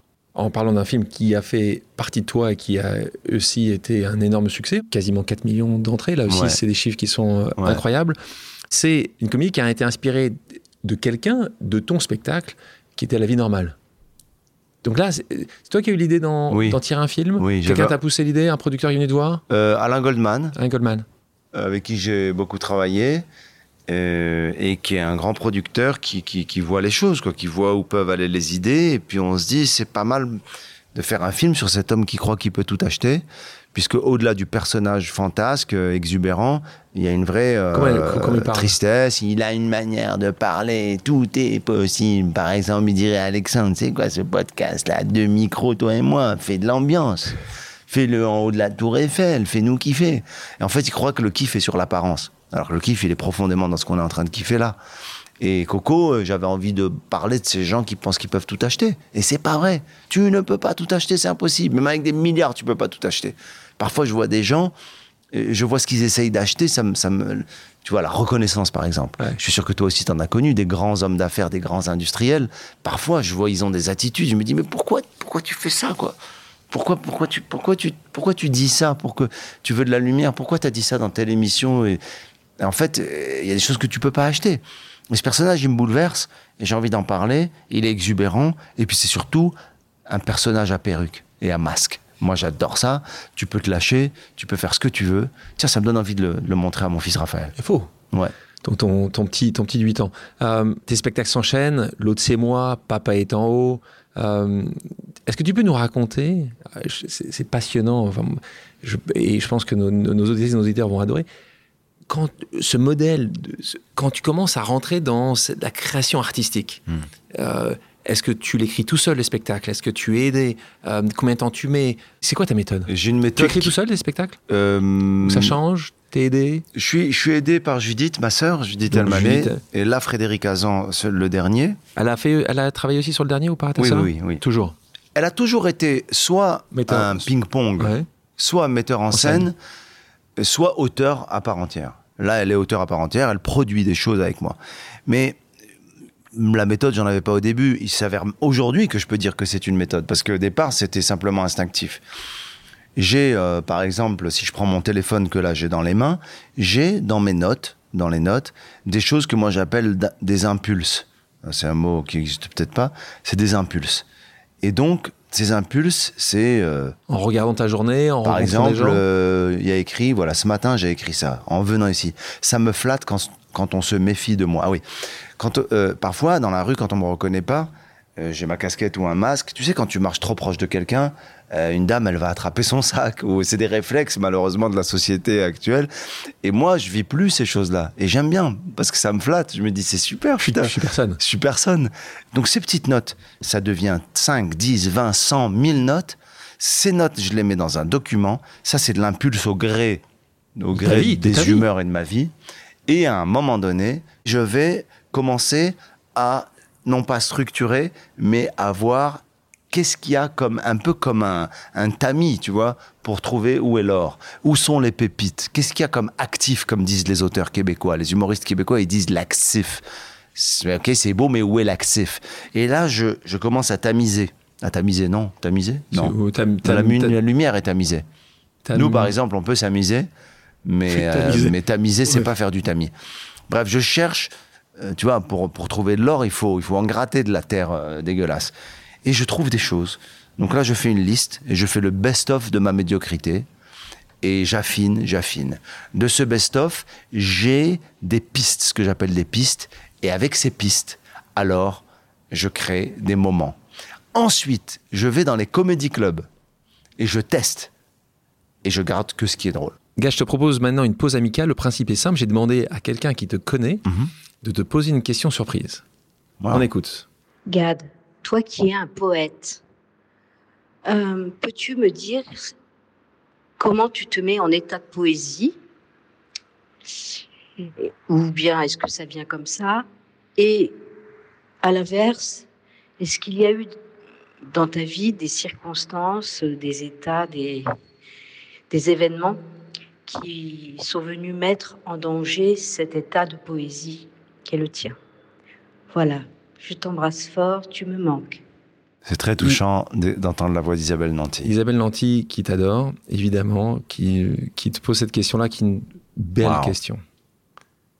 Poète, comment C'est émouvant. C'est beau. Hein. Euh, et c'est beau comment D'abord, ça me touche énormément de l'entendre, et c'est une manière d'amener aussi des choses. Euh, euh, encore une fois, de façon très vraie, euh, l'état de poésie ou ce qu'elle appelle la poésie ou ce qu'elle décèle depuis toujours chez moi. D'ailleurs, ça me touche toujours et j'aime la faire rire, Isabelle, parce que son rire, son rire, même sur les mêmes choses, est différent. Elle saisit de moi et en moi des choses que pas la plupart des gens voient et, et elle attrape cette poésie. Je pense que la poésie, c'est pas un point de départ, c'est une conséquence de ce que je suis. De dire oui, je suis poète, ce serait ridicule. Mais elle s'explique. Est-ce qu'il faut l'analyser ou l'expliquer? C'est comme Pierre Soulages que j'ai eu l'honneur de rencontrer, qui m'a dit qu'il en avait marre des gens qui expliquaient les tableaux. Arrêtez de nous expliquer les tableaux. Vivez-les, ressentez-le, mais ne nous racontez pas l'histoire des tableaux. C'est ce que font tous les galeristes, les marchands, c'est que de la vente. Moi, j'ai pas envie que quand je vois un tableau, on me dise alors là, il perd sa maman, il se met à boiter et, le tableau passe à 2 millions. Non, non, arrête. Et en fait, la poésie. On va dire ça à ton pote Kamel Meno. Oui, oui, très bien. que j'adore Kamel, que je salue d'ailleurs, avec qui on partage beaucoup de choses. Et lui, il le connaît, le syndrome du blédard. On se moque à chaque fois l'un de l'autre. Euh, ce que dit Isabelle sur la poésie. L'état de poésie, qu'est-ce que c'est beau L'état. De... Ouais, l'état de poésie, c'est, je crois, une perplexité, c'est-à-dire une manière de rien demander, de flotter dans une humeur, dans un état qui s'impose à toi, mais surtout de ne rien attendre. Et c'est le fait de ne rien attendre qui installe la poésie et qui rassure les gens. Maintenant, pour continuer dans sa question et de dire, est-ce que parfois des choses qui, des événements qui t'ont ah mis en danger. Ben oui. Donne-nous un exemple. Ben, je crois que quand euh, quand euh, tu es malmené, en fait, euh, tu es obligé malheureusement, parce que tu n'as pas la force et tu as l'orgueil et tu as l'ego, alors tu es obligé d'aller puiser dans quelque chose de plus trivial, de plus basique, de plus... Tu rentres dans une forme de guerre au lieu de t'élever, parce qu'il y a l'ego et l'orgueil. Et je pense notamment à cette période qui était très difficile pour moi, euh, de crise médiatique, d'accusation de plagiat, il y a de copie, copie comique, copie comique. Et en fait, non, non, là, on passe 20 ans après. Là, on non, est, non, non, il y a 2-3 ans. Oui, non, mais c'est lié. C'est là, tu. Là, en fait, ce que j'avais ressenti, c'est que. D'abord, tout est plus compliqué. On peut tout. parce que euh, l'inspiration, c'est beaucoup plus complexe. Ça m'a toujours fait rire. Et j'en ris avec mon pote et frère Jerry Seinfeld que j'admire et qui est vraiment. Comique américain. Ouais, le- la- pour moi, c'est l'icône de l'humour américain. Un jour, on m'a dit T'as pris des vannes de Jerry Seinfeld? Je dis Non, je lui ai pris plus que ça, Jerry. Vous êtes petit, en fait. T'as pris une joke? Non, non, non. Jerry, j'ai fait sa première partie avec lui. J'étais dans son avion et on a fait le tour des États-Unis. Je lui prenais sa vie tous les jours, de A à Z, et je m'inspirais de lui et je faisais comme lui. C'est ça qui est intéressant. C'est pas le petit scoop de il paraît que la vanne de ça, c'est à lui, ça c'est cheap. Mais pourquoi je parle de ça? Parce que dans des moments comme ça, ou alors des moments, mais plus comme ça, qui font appel à l'orgueil et à l'ego, parce qu'une peine d'amour, ou un deuil, ou une complexité émotive, sentimentale, elle met pas en danger la poésie. Au contraire, elle peut même l'exacerber. En revanche, quand ça tape dans l'ego, alors ta poésie, elle est un peu turbulée. Quand on t'a attaqué sur ton métier, sur ta réussite, sur ce que tu as créé toi-même, Ouais, parce que ça t'a- bouleversé. bah, ça m'a beaucoup touché parce que ça discréditait aussi le travail. Tout le travail. Quelles que soient les responsabilités et l'explication que j'ai, parce que moi j'ai quand même fait le, T'as fait ton travail sur toi l'analyse. aussi. Mais oui, j'ai fait le travail. C'est ce que tu disais juste après a été différent de quelques mois après. Ah oui. Au début, tu as dit attendez, vous déconnez. Et après, parce t'as que dit tape pas la sagesse tout de suite. Et puis aujourd'hui d'ailleurs, j'aurais, j'aurais payé cher pour avoir, il y a trois ans ou quatre ans, quand c'est arrivé, le, le recul que j'ai aujourd'hui. Mais c'est impossible, de- Impossible. De, fait. C'est... Mais en même temps, j'ai appris qu'est-ce que tu dis aujourd'hui? Ben, T'assumes, t'assumes, tu rien dire, ouais, ça peut-être. euh, Oui, complètement, mais je dis surtout que. Parce qu'il faut parler du présent. Je dis surtout que. ben, que malheureusement, euh, ça paraît être une banalité, mais il y a des gens dans notre métier qui sont pas des amis. Et je leur en veux pas. Tu penses qu'il y en a certains qui ont essayé, qui ont dit tiens, on va, Ah, mais on va, le, faire, complètement. on va le faire tomber, le petit gars de là. Ben oui, parce que autant il y a des choses qui, qui, qui méritent une discussion. Ouais. Si tu veux qu'on parle du plagiat, moi je peux parler, je peux dire ça oui, ça non, vous n'êtes pas honnête parce que ça c'était avant, ça je l'ai fait il y a 20 ans, ça c'est une déclinaison de ce que j'ai vu chez Jerry, je peux t'en parler. Et là on discute et on est dans la complexité. Est-ce que c'est bien que littéralement chez ce mec-là, là j'avoue, là je commence le stand-up avec Jamel et tout, machin, on fait comme les rappeurs, on met des samples et on est content. Je l'assume. Oui, oui. Mais quand t'es un genou à terre et que des humoristes venus de nulle part, ils disent ah ouais, moi aussi je voulais dire il m'a pris un truc, tu dis non non non. Non frère. T'en as un, t'en as un qui, qui, qui t'a particulièrement agacé à ce moment-là? Non euh, euh, Vas-y, vas-y. hein. non mais moi moi ce que moi ça me plaît pas de, de, de balancer les noms de ceux qui moi m'ont balancé en fait. Tout pas vrai. Et comme dit Tupac, euh, c'est pas parce que tu m'as perdu comme euh, ami que tu m'as gagné comme ennemi. Là, on a parlé de ta, ta création. T'as un rituel avant de monter sur scène? Il y a un truc que tu vas faire Tu vas. Je prie. Tu pries? Ouais. Chaque fois? Chaque, tous les soirs. Hier soir, ce soir, ouais. Tu pries pour le spectacle, pour toi? T'es es plus dans le partage? Ben, je prie en fait pour, pour je prie pour pouvoir avoir la force de me renouveler ce soir et essayer d'être euh, euh, nouveau et d'être frais et d'être inventif et, et voilà de, de- donnez-moi la force de d'être euh, d'être à la hauteur de d'hier soir. Et quand on dit hier soir, hein, c'est 5000 personnes qui viennent t'applaudir en ce moment. Euh, quel est le spectacle que tu as préféré écrire? La vie normale. Quel est le sketch que tu as préféré jouer Euh, c'est un truc euh, Tu peux nous le faire? C'est quoi Euh, le sketch? bah, C'est compliqué de le faire parce que justement, c'est un sketch sur rien qui s'appelle le surbook. C'est un Qui mec lequel, qui est, attablé, qui est attablé à, sa, à son bureau et qui gère des espèces de pamphlets prospectus qu'on lui a envoyés. C'est un sketch sur l'ennui. Et je l'aime d'amour ce sketch et je trouve qu'il raconte quelque chose même qui est assez actuel. C'est un mec en fait qui ouvre des prospectus de ramonage de cheminée, qui s'angoisse, qui dit j'ai pas de cheminée, qui appelle l'entreprise et qui dit bonjour, je vous appelle par rapport au devis gratuit pour cheminée, j'ai pas de cheminée, comment on s'organise? Et en fait il y a tout un truc autour de ça. Il appelle le journal de 20 heures, il dit je voudrais parler à- au présentateur parce qu'il a dit merci d'avoir euh, suivi ce journal et moi je l'ai chopé que en cours de route, j'ai pas tout suivi et et voilà donc euh, c'est quelque chose qui me touche. Euh, donc on continue dans cette période-là, 2016. Il y a un moment où tu vas commencer à écrire à deux. C'est pas vraiment vrai parce qu'on sait que tu écris euh, déjà avec euh, souvent ta, ta, ta sœur ou quelqu'un d'autre. Mais là, tu fais un spectacle avec Kev Adams. Euh, c'est différent d'écrire à deux. C'est facile. Très différent. Très compliqué. Euh, si tu veux. Si vous n'êtes pas, pas de la même génération. Non, pas même pas les mêmes destination. pas la même approche, mais je crois que ce qui est absolument. C'était euh, commercial ou c'était. C'était aussi commercial. Aussi commercial. ouais. mais avant d'être commercial, et ça l'était parce que franchement, ça a été un truc de fou. On a fait, je crois, oh, 12 Bercy. euh, non, 8 incroyable. Bercy à 12 000 personnes. C'est fou. C'était spectaculaire. Mais au-delà d'être commercial, il y avait aussi un truc qui était intéressant. C'était que ça fitait, ça, ça matchait. Il y avait quelque chose de d'organique, de naturel, avec le mec un peu plus vieux, même beaucoup plus vieux, le jeune qui débarque, le Les- choc des générations. Les gens aimaient bien ça. Ouais, ils aimaient le fait que moi je me moque des jeunes, que lui se moque des vieux, les gens venaient en famille, les parents, les... il y avait quelque chose d'intéressant là-dedans. Toi, on était assez fier? Ah ouais, ouais, j'étais content. Ah non, mais j'étais content surtout que parce que c'est un petit frère Kev et puis j'a- j'admire sa réussite. Et puis c'est surtout réussite. ça correspondait à un moment précis de ma vie. Malgré le succès de tes spectacles, tu n'as jamais mis de côté la carrière d'acteur. Donc, tu parlais de, de Depardieu, on a parlé de, de, de Danny Boone, de Audrey Tautou. Euh, comment tu choisis là aussi, hein, pour les gens qui sont pas dans ce monde-là, et c'est quand même la majorité des gens qui vont m'écouter et qui vont nous écouter, toi et moi, comment tu choisis un projet? T'as un premier filtre entre guillemets de ton agent qui va te dire je pense que c'est pour toi et donc il va te C'est le qui ton donner agent? Tu Laurent Grégoire. Laurent Grégoire. Et hum, il représente beaucoup de grands Oui. acteurs et actrices françaises et étrangères.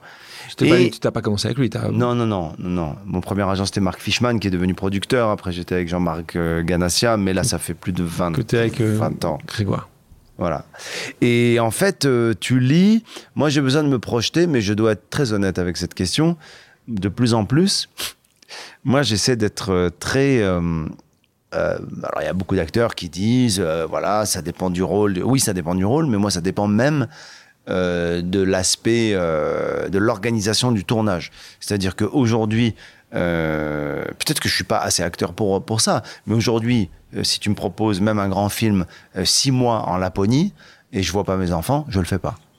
Euh, même si tu me proposes euh, euh, la plus belle des comédies romantiques, la plus belle des comédies Comédie romantiques, avec la plus belle et la plus talentueuse des actrices du monde, euh, on va s'embrasser pendant tout le film Tu, tu risques de te marier avec elle en plus après. et que donc, je me euh, marie avec elle, ah, bah alors là, c'est c'est- et que c'est pas et que ça me coupe de d'une forme de sérénité, de vie euh, familiale ou euh, j'ai plus envie de ça moi, c'est terminé.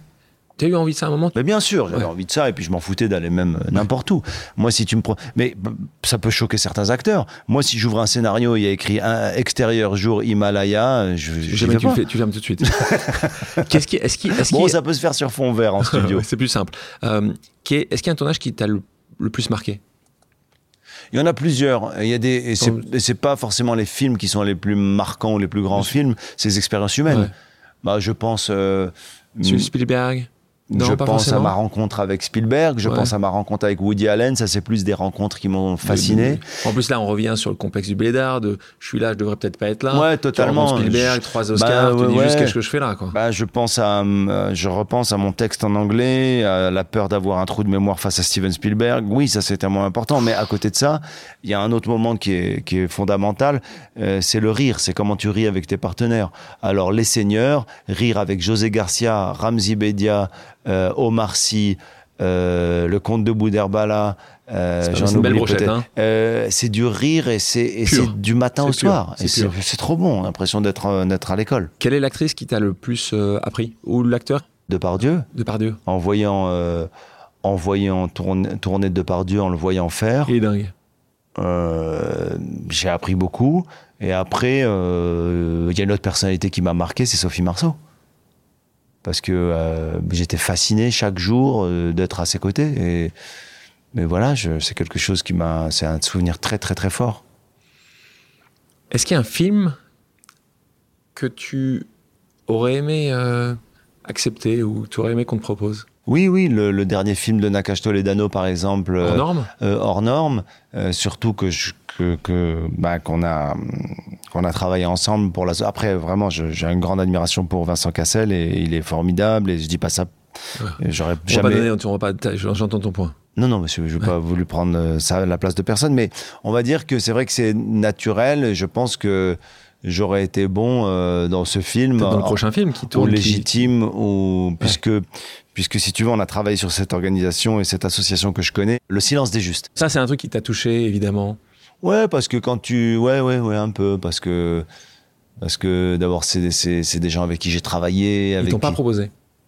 Non. Est-ce qu'il y a un film où tu dis, j'aurais peut-être pas dû quand même celui-là? Moi, je pense qu'un film, euh, tu peux faire des mauvais choix, mais, mais tu le sais pas que c'est un mauvais choix quand tu le fais. C'est ça le, le truc du mauvais choix. Parce que si tu sais que Tu pourrais le un faire pour des mauvaises raisons. Ah, Tu pourrais le faire parce que parce qu'il y a un Pardon. chèque au bout, parce que tu peux le faire pour des mauvaises raisons. bah non, parce que. Oui, parce que tu peux avoir les deux aussi. Par exemple, quand je fais Francis Weber, euh, on me, fait, on me dit de faire Ah, pignon ouais. avec Francis Weber. Il y a tout. Il y a le rôle, il y a l'argent, il y a. Francis Weber, euh, il y a Alice Taglioni, il y a Danny Boone. Donc tout va bien. Euh, Là, là c'est. euh, C'est total. Je suis trop content. Ah, c'est, le- bonheur. Et, et quand tu le reçois, et à la fin, tu dis c'était aussi le bonheur? Ce, Ben- ce tournage, ce film? Par exemple, Pignon, quand je le revois, je me dis que j'aurais pu être meilleur. Ouais. J'aurais pu être meilleur. Et c'est pas que j'étais pas bon, c'est que j'aurais. Gérard Depardieu m'avait donné un conseil. Non, il m'avait posé une question assez naïve. Il m'a dit Bah alors, tu fais Pignon Je dis C'est bien ça, Weber, c'est grand, c'est de la comédie. Tu vas faire quoi pour ton visage? Il dit C'est-à-dire, je comment ça, je vais faire quoi? Je vais rien faire. Ah bah non, tu vas pas y aller comme ça. Je dis Mais pourquoi? Bah fais-toi un truc, enlève-toi une dent, mets-toi un truc, fais quelque chose. Mais en fait, il a raison. Il avait raison. Mais non pas que. Mais il y avait quelque chose qui manquait en fait. C'est Et- intéressant. hein. Et il avait entièrement Raison. raison. Est-ce que tu fais encore des castings aujourd'hui? Euh, pour les États-Unis, pour les États-Unis ouais. Et je suis ouvert à faire des essais pour un film si. euh, C'est c'est vraiment le truc. euh, Non, si, si c'est si vraiment justifié dans le sens. moi, si un metteur en scène, même français, me dit Gad, j'ai envie de toi pour tel film, mais j'aimerais qu'on essaye tous les deux un truc et voir si ça colle. Tu le fais. Et je, bah oui, je le fais. Parce que peut-être que moi aussi, j'ai envie d'essayer pour Est-ce qu'il y a un réal, est-ce qu'il y a un réalisateur avec qui t'aimerais absolument travailler? T'en as fait un Ah certain oui. nombre. Ce serait lequel? Celui que tu dis j'adore. Euh, Arnaud Desplechin. Vraiment, euh, je trouve que c'est un immense metteur en scène. On te connaît donc, on parle de rôle comique, on a parlé de Pignon, on a parlé de Chouchou, on parle de, de ça. Tu as aussi joué dans des films plus dramatiques, on- je pense par exemple à La Rafle.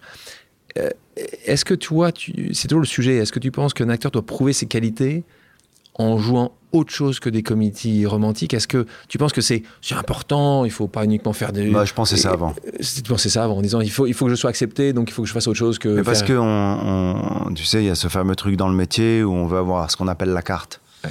Euh, pour avoir la carte, pour aller au César, pour tout ça, on se dit à tort que peut-être il faut faire le film qui sera le fameux contre-emploi. Il y a même une expression qui est devenue un peu éculée sur il a fait son Ciao Pantin, il fait son Ciao Pantin parce que chez Coluche, l'homme populaire comique a fait le film émouvant, bouleversant, tout ça. Et il a un César. Mais tout ça, ça veut rien dire. Coluche, c'est l'histoire de Coluche et d'un moment et d'un film et d'une époque. Euh, tu ne peux pas reproduire ça. Le problème de ce métier, c'est que les gens se mettent en, en- en permanence à essayer de reproduire les choses, mais tu peux pas reproduire. Euh, euh, par exemple, Intouchable, ça part d'aucune recette. C'est simplement la force du film. Danny Boone, quand il fait les ch'tis, jamais il a de recette. Donc, je pense que j'ai eu cette envie de prouver, mais peut-être que de vouloir prouver, c'est vouloir se prouver. Quand je fais Costa Gavras et je joue le capital, je me dis, je veux montrer au métier que je peux être un acteur sérieux. Sauf que, aujourd'hui, non, j'ai envie de montrer au métier que je suis un putain d'acteur comique. Puisque le reste, c'est pas plus facile, mais c'est, qu'est-ce que tu veux que je fasse? Que je fasse des efforts pour montrer aux gens, aux gens, écoute, que je peux jouer des choses que d'autres jouent déjà mieux que moi et ils sont moins chers. C'est important ce que tu dis, j'enlève le moins cher. Ce qui est important, c'est que Mais- tu peux être très- excellent dans une chose. Pourquoi être Mais- bon dans autre chose? C'est ça que tu dis. Mais très Restons franchement, dans autre chose. je le dis sans fausse modestie. Si tu veux prendre un acteur intense, dense, c'est chez lui, c'est sa vie, et qu'il est acteur-acteur, il faut pas que tu me prennes moi. hein. Prends Romain Duris, prends Vincent Cassel, euh, prends Benoît Magimel, prends. C'est des bombes de. C'est des animaux, de, au sens animal, de, d'acteurs. De, moi, je suis pas ça, moi. Moi, je suis déjà, j'ai mon histoire, j'ai déjà un personnage. C'est pour ça que j'aime les films où j'écris, où je participe. Moi, il y a un truc très naïf avec l'Amérique. Et ce qui est bien, c'est que quand tu t'attaques à ce rêve-là et quand tu es sur place, tu en ressors beaucoup plus grandi et tu t'aperçois que le rêve américain, eh bien, il n'a pas lieu simplement en Amérique. le rêve américain, tu peux le faire partout dans le monde et tu peux le faire surtout dans ta tête, dans ton cœur, dans ta vie, dans ton chemin. Le rêve aujourd'hui, il est plus américain. Il n'est pas que américain. Tu passes derrière la caméra, on est en 2009, on parle de Coco. Euh, film succès commercial, hein, 3 millions d'entrées. Là Ouais. aussi, on est sur des grands chiffres. Pas aussi bien accueilli que ce que tu espérais. Non. Alors, pas accueilli, encore une Ça fois. va. Accueilli par une, les critiques. euh, ça me, c'est pas pour parler de Coco, là, c'est pour parler de, de, de ton regard et de ton interaction avec la presse, avec les critiques. Euh, on va commencer d'abord par les critiques de cinéma euh, ou de spectacle. Euh, tu as composé avec, tu les acceptes, tu, tu, tu en joues, euh, tu as été triste et Euh, impacté. On est en il y a- 2009, donc c'était Il y a plusieurs choses. Il y a, plusieurs choses. Les critiques, c'est depuis le début de ma carrière, donc. euh, l'habitude. J'ai l'habitude, Ça te fait encore mal parfois? Bien sûr. Ouais, hein. Bah, ça te touche. Mal, je dirais pas, mais. Après, ce qui te touche, c'est quand euh, c'est injuste. Ce qui te touche, c'est quand c'est des attaques personnelles. Parce qu'on n'est jamais insensible aux attaques personnelles. En revanche, les critiques, ça, ça me va tout à fait. Moi, je suis un, un débriefeur professionnel, euh, euh, un serial débriefeur de tous mes shows. D'ailleurs, tous les soirs, si tu viens au Palais des Sports, dans ma loge, il y a une réunion avec tout le monde. Les techniciens, tout le monde. Qu'est-ce que vous avez pensé? Qu'est-ce qui s'est passé? Toi, t'en as pensé quoi? Tous les soirs. Le son était comment Moi, ma vanne était comment Ma vanne sur la mer, elle était mieux qu'hier. Tac. Ça prend 7 minutes, mais c'est génial. Euh, voilà la critique que j'essaie de faire avec. Je fais pas partie des gens qui disent non, je ne veux rien savoir, je lis rien. Je fais pas partie des gens qui disent je m'en fous complètement. Bon, si tu travailles comme un acharné et que euh, tu te fais démonter, bon, c'est difficile. Après, ça dépend de qui ça vient. Euh, par exemple, moi, il y a des trucs, c'est risible. Il y a des journalistes, très franchement, ils me défoncent chaque année. C'est un principe. Oh, mais franchement, C'est le marronnier, quoi. On va les... j'ai aucun problème, je l'attends, je sais quand ça va venir. Même eux, ils sont plus surprenants. Je... Mais il- que ce soit sur ton spectacle, sur un, ton, Non, une ça, de théâtre ou c'est juste pour Ça le. dépend, c'est ça, c'est sur le spectacle. Après, sur les films, malheureusement ou heureusement, euh, c'est toujours. C'est une équipe. C'est un scénario. On parlait de Spielberg tout à l'heure, on va rentrer sur cette période-là, dans les années 2010. Tu dépasses les frontières. 2011, tu tournes Les gens du cinéma, Spielberg, Woody Allen, Al Pacino. Euh, toi, te lancer à l'inter- à l'international, ça a été un- toujours un objectif? C'était plutôt là le fruit d'une rencontre, d'une opportunité? Le rêve américain rêve basique américain à l'état basique. pur que, que tu connais, tu le- tu l'as vécu, sûr. tu le vis encore, différemment peut-être, mais moi il y a un truc très naïf avec l'Amérique. Et ce qui est bien, c'est que quand tu t'attaques à ce rêve-là et quand tu es sur place, tu en ressors beaucoup plus grandi et tu t'aperçois que le rêve américain, eh bien, il n'a pas lieu simplement en Amérique. le rêve américain, tu peux le faire partout dans le monde et tu peux le faire surtout dans ta tête, dans ton cœur, dans ta vie, dans ton chemin. Et les Américains se sont positionnés en tant que propriétaires du rêve américain, qu'on a appelé rêve américain, mais le rêve, il est aujourd'hui, il est plus américain. Il n'est pas que américain. Et toi, je, je- je sais que quand tu étais à la première du film Les Aventures de Tintin, réalisé par, par Spielberg, tu te retrouves à Los Angeles. Ouais. Et là, comme tout à l'heure tu le citais, quand tu étais avec tes, ta crêpe, euh, quand tu te retrouvais avec Kaku, Ah, différemment, c'était moins, là- là, c'était moins rouge. docile. Là, tu dis juste. Oui. Ouais, non, là, je te parle. J'étais un peu stressé. Waouh. Ouais, oui, tu te dis, On est d'accord là. tu te dis waouh, t'es avec Spielberg, et puis euh, je vais pour l'avant-première euh, aussi en Belgique avec lui, on fait un tapis rouge, on fait le JT de 20h tous les deux Et ensemble. ça me fait penser à ce que tu disais. Quand mon père m'amenait à la plage, à Casa, j'ai toujours aimé ce que Ouais. tu disais là. Il me montrait la mer, il me disait si tu prends un bateau, et que tu vas tout droit là-bas et à l'Amérique. Et je me suis toujours demandé si là-bas il y avait un père américain qui disait à son enfant si tu vas tout droit là-bas il y a le Maroc. Je pense pas. mais bon, t'as ça quand même depuis tout ouais, petit. complètement. Ouais. Là, t'arrives là-bas. Et là, je suis euh, vraiment fasciné de ce qui se passe. Mais en même temps, tu as dû le vivre. Quand on est tellement, tellement, tellement, euh, c'est comme les rencontres. euh, on, a- on rêve de rencontrer un tel. Quand on le rencontre, c'est pas qu'on est déçu, mais ça désacralise quelque chose. On Donc peut être déçu aussi parfois. hein. Mais on peut être déçu. Mais moi, sur le terrain, en Amérique, je suis dans le travail. À ce moment-là, je suis plus dans la fascination. Le soir où je suis reçu chez Jimmy Fallon, je me dis pas waouh. Tu bûches, Je tu- me tu dis, je vais toi. travailler mon passage chez Jimmy Fallon, seconde après seconde, pour sortir de là et dire, he killed it. On va parler de ça parce qu'on parle du travail. Tu vois, on parlait tout à l'heure du, du, du talent et du succès. Le succès, pour moi, c'est tu vois, une goutte de talent dans un océan de C'est travail. une conséquence. Euh, moi, ce qui m'a aussi beaucoup intéressé et, euh, et surpris euh, positivement, c'est ton anglais.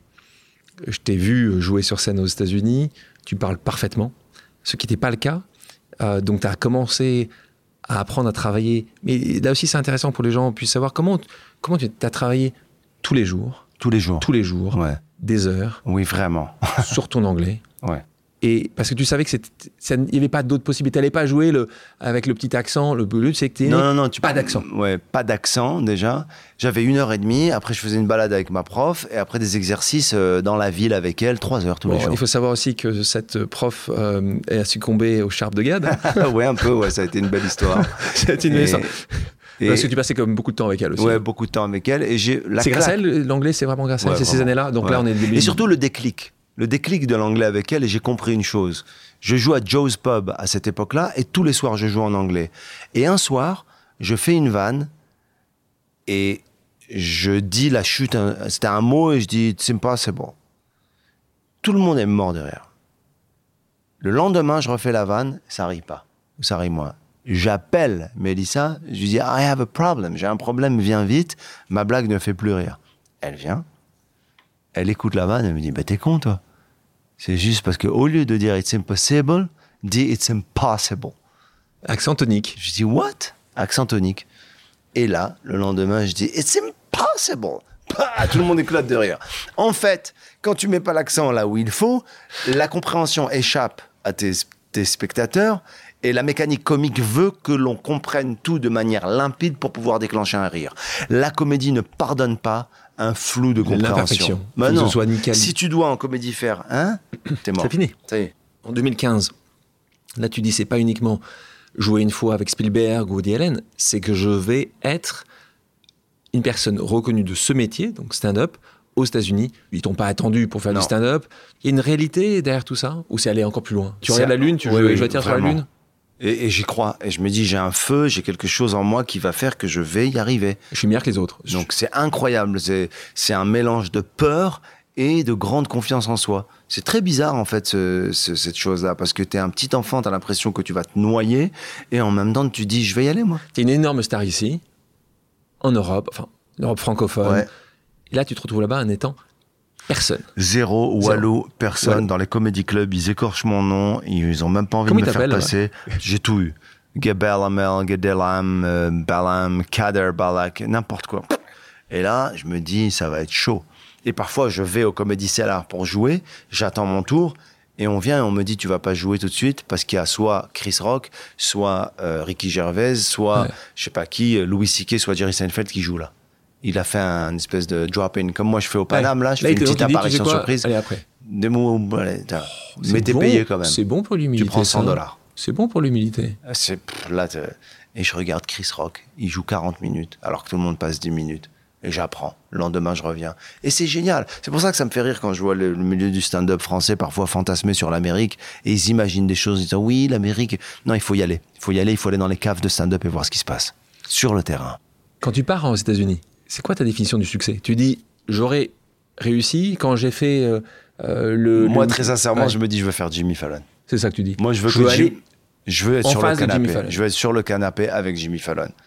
Et pour ceux qui l'ont pas vu, tu le fais et tu Ouais, je le fais deux fois. Tu, laisses, tu, tu et ça marche parce que je prépare comme un dingo. la seconde, hein. mais ils t'ont préparé aussi, c'est comme ça que ça passe. Là, Toutes les vannes sont vues à l'avance. Ouais, tout, tout, tout, tout est vu, tout est préparé. C'est à l'américaine. il faut bien comprendre, faire comprendre aux gens. Tout, c'est une industrie. Mais tu sais que moi, en France, je le fais. Alors, euh, parfois, je demande aux animateurs est-ce qu'on peut parler un peu Et ça les étonne. Alors, soit ils sont très contents parce que ce sont des travailleurs. Euh, on a parlé tout à l'heure de nos amis de Brut, Guillaume Lacroix ou Renaud Lovankim. C'est des gens avec qui j'ai fait des shows à la télé. Eux, c'est des travailleurs. Eux, quand je leur dis on se voit pour euh, répéter, ils répètent. Renaud, il prend le truc. Après, tu as d'autres animateurs, d'autres animatrices qui se disent Bah non, tu viens, on va faire ça décontracté. Bah, savent que décontracté, c'est trop décontracté. Tu reviens, tu retournes au théâtre, ce que tu n'avais pas énormément fait. Tu fais une pièce de théâtre euh, qui s'appelle L'Invitation. L'Invitation. Euh, c'était longtemps avant, parce que c'était 20 ans avant que tu n'avais pas joué, hein, puisque tu avais joué en 98. Euh, T'aimes profondément le, le théâtre? T'as aimé euh Alors, le théâtre, j'ai adoré faire avec Philippe Lelouch parce que lui, il est un spécialiste de la comédie vraiment euh, populaire au sens euh, noble du terme. Il a un timing comique, il a une, une la vis comica, on appelle ça. Hein. C'est Francis Weber dit toujours, il y a des acteurs avec le vis, la vis comica, quoi. Cette espèce de funny bones, comme on dit en anglais. Tu es intrinsèquement, organiquement drôle, même si tu fais rien.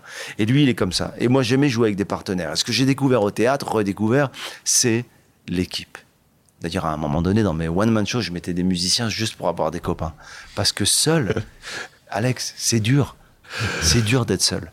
Ce nouveau spectacle d'ailleurs, Cap de la cinquantaine, tu l'assumes, tu le dis, tu parles de beaucoup de choses, soit très directement, ta vie avec euh, une princesse, soit plus indirectement, euh, ton intérêt pour les religions.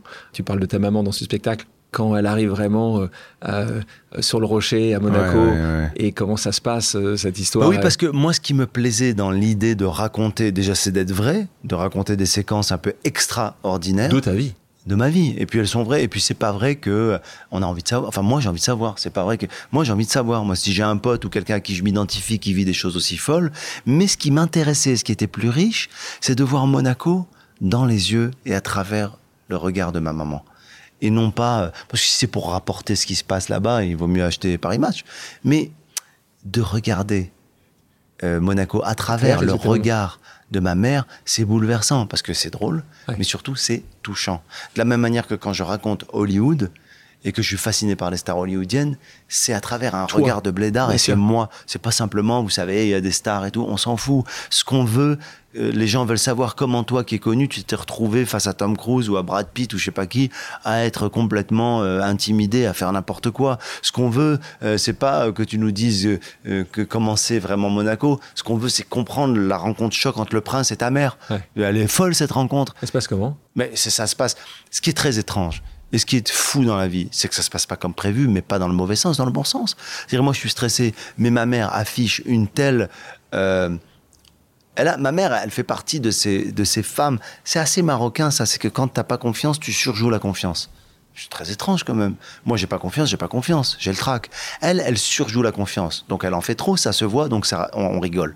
Et cette rencontre, elle se passe bien parce qu'il y a de l'affection. Parce que ma mère dit des conneries, mais ce sont pas des conneries de quelqu'un qui, qui est. C'est pas est- bêtise. mais non, C'est- que ce sont des observations. C'est euh, quand elle dit au prince, euh, il- est-ce que le palais vous le louez ou est-ce qu'il est à vous? Je trouve que c'est fou. C'est-à-dire qu'elle parle de Elle la même elle a manière. vraiment dit ça, Oui, Régine oui.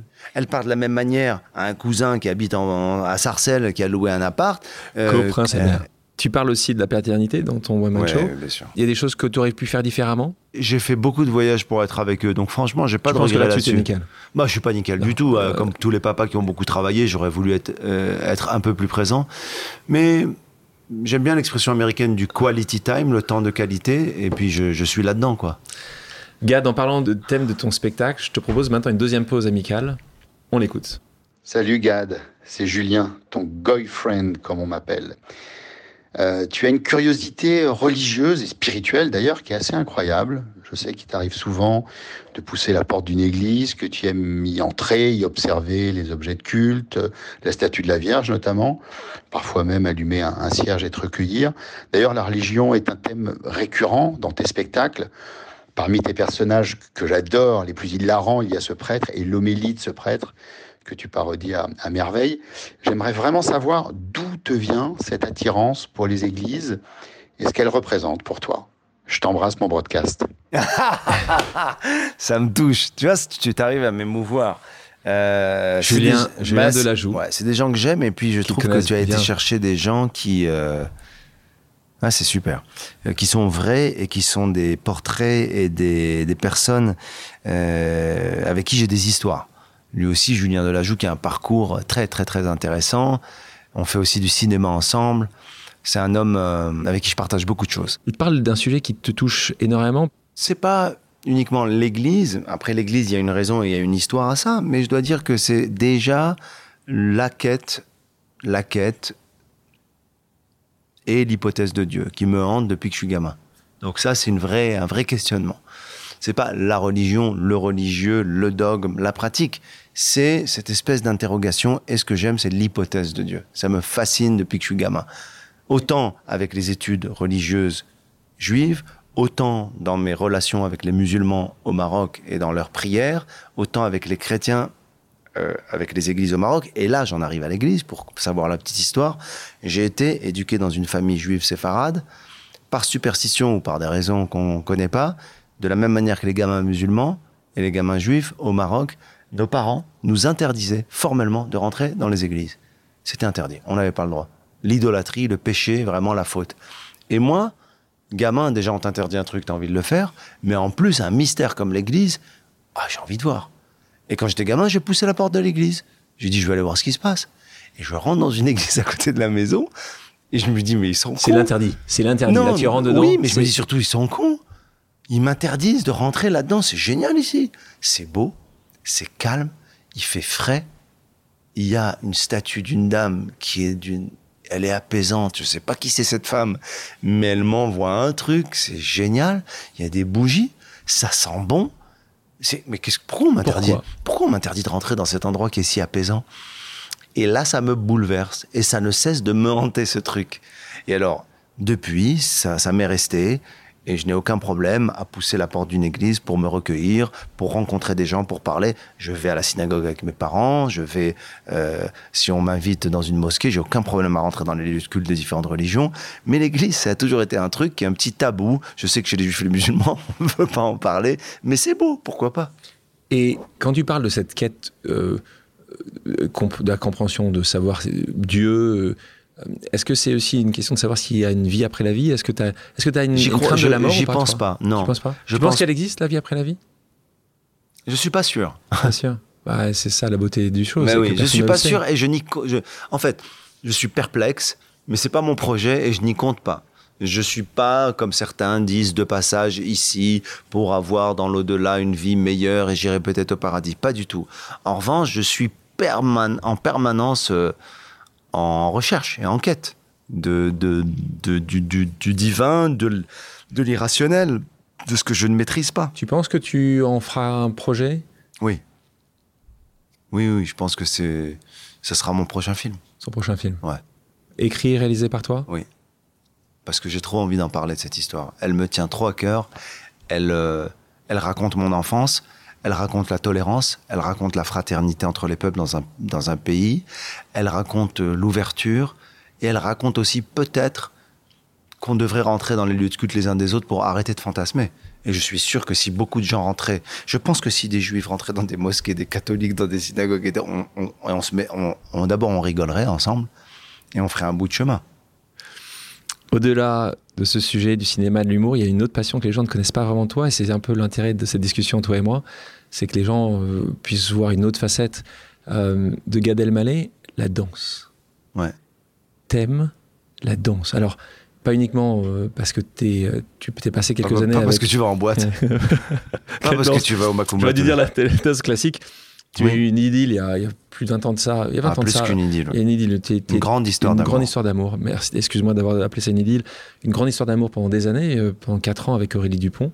Euh, est-ce que cet amour est, est-ce que c'est Aurélie qui t'a fait aimer la danse classique? Est-ce que tu avais déjà une, une passion, une, une sensibilité pour la danse? Je pense que j'avais une prédisposition dans mon regard à cet art euh, majeur, unique, euh, pff, magistral. Et elle, elle l'incarnait. Donc quand on aime et quand la personne incarne quelque chose à laquelle vous êtes déjà un peu sensible et qu'elle en est la représentation, euh, elle en est l'essence à un niveau en plus euh, de virtuose, euh, ben c'est de l'extase. Donc euh, oui, oui, je, je suis, ça- ça- en fait avec Aurélie, j'ai pu simplement apprendre et comprendre et vivre la chose de l'intérieur. l'intérieur. À nouveau, Ouais. tu, tu avais la capacité Ouais. d'être dans les coulisses. Ouais. Il y a un moment, tu as, même joué, toi, à- l'Opéra Garnier, qui était la boucle est bouclée. Complètement. Euh, dernière pause amicale, on va parler d'un autre art. Euh, on écoute. Gad, mon cher Gad, adoré que tout le monde aime, quel serait l'artiste que tu aimes et pourquoi à la galerie ou dans une autre galerie? On t'embrasse. On parlait de Kamel Menour, euh, célèbre galériste qui était aussi à ce podcast-là, qui a une vie, une histoire extraordinaire également. Ton rapport aux œuvres, est-ce qu'il y a un, est-ce qu'il y a un artiste que, qui, toi, te fait pleurer, chialer, que t'aimes, que tu, tu aimerais avoir? Ouais, alors il y a des artistes qui me touchent énormément. euh, Il y a. Alors, comme c'est. J'entends la voix de Kamel Menour, je pense tout de suite à, à, à- Hugo Rondinone avec euh, ces, ces hommes en pierre qui sont très lourds et en même temps très fragiles et très subtils. Et ça, ça, ça, ça, ça résume bien ce que je pense de la vie. C'est-à-dire qu'on peut être installé et en même temps être vraiment euh, friable quelque part. Et en même temps, je pense à Pierre Soulages pour euh, un mot qui le résume et qui résume peut-être tous les grands artistes que j'admire, que ce soit Aurélie Dupont, que ce soit des grands chefs d'orchestre, des chanteurs, c'est radical. Et je pense que radical n'est pas un mot uniquement pour désigner l'extrémisme religieux dangereux. Il peut être aussi quelque chose de très vertueux, de noble Beau. et de beau dans l'art. On parlait d'Aurélie. Euh, rapidement, les femmes, un sujet. Bien sûr, un sujet. central dans ta vie. Euh, bah oui, la vie, l'accompagne, le, le- le- enfin la, la vie, et puis les, les mamans de mes enfants, euh, euh, bien sûr. Donc, euh, alors les femmes, il y a, il y a, bah, il y a, il y a, y a ma mère, il y a la mère, il y a celle dont on a parlé dans l'église, il y a les mamans de mes enfants, bien sûr. Euh, euh, et puis, euh, je crois qu'il y a toujours finalement, même, alors là c'est une période de ma vie où je suis seul, mais on- je tends à ça, je tends toujours, je suis tourné vers ça, vers l'éventuel, le possible, l'hypothèse de l'amour. On parlait de l'hypothèse de Dieu, je suis toujours dans ce truc-là. Et peut-être que c'est ça qui donne ce que disait Isabelle Nanty sur la poésie ou la mélancolie. Quelque chose. Je vous propose maintenant une pause musicale. Gad, quelle est ta chanson culte? S'il y a une chanson que t'aimes écouter. La chanson. Oh, The Way You Look Tonight, chanté euh, par euh, Tony Bennett. There is nothing for me but to love you. Just the way you look tonight. Passons à des questions d'ordre personnel. L'humoriste qui te fait le plus rire? Sébastien Maniscalco, pas... italo-américain, euh, pff, Allez, génie. euh, ch- cherchez, cherchez tous sur, euh, Cherchez sur. Google, c'est sous-titré en français sur Netflix. Sébastien Maniscalco, il est irrésistible. L'étoile montante de l'humour, selon toi? Ah, tu vas me faire des ennemis là. On parlait de Redouane tout à l'heure, mais Bon, Redouane, euh, Redouane j'ai l'impression, en plus, euh, je dois dire qu'il fait déjà un parcours de réussite. Redouane Bougueraba, euh, il a du génie, Il a inventé quelque Oh. chose. Avec les premiers rangs, on n'allait pas au premier rang quand vous avez Voilà, ce il a inventé quelque chose, il a, il a une forme de naturel qui est déconcertante. euh, ouais, il est très très fort. Spectacle d'humour que tu as le plus vu? Est-ce qu'il y a un spectacle que tu as vu en boucle? Sébastien Maniscalco. C'est celui-là. Euh, la ville où tu préfères jouer? Hmm. Bruxelles. Hmm. Le plus grand acteur selon toi?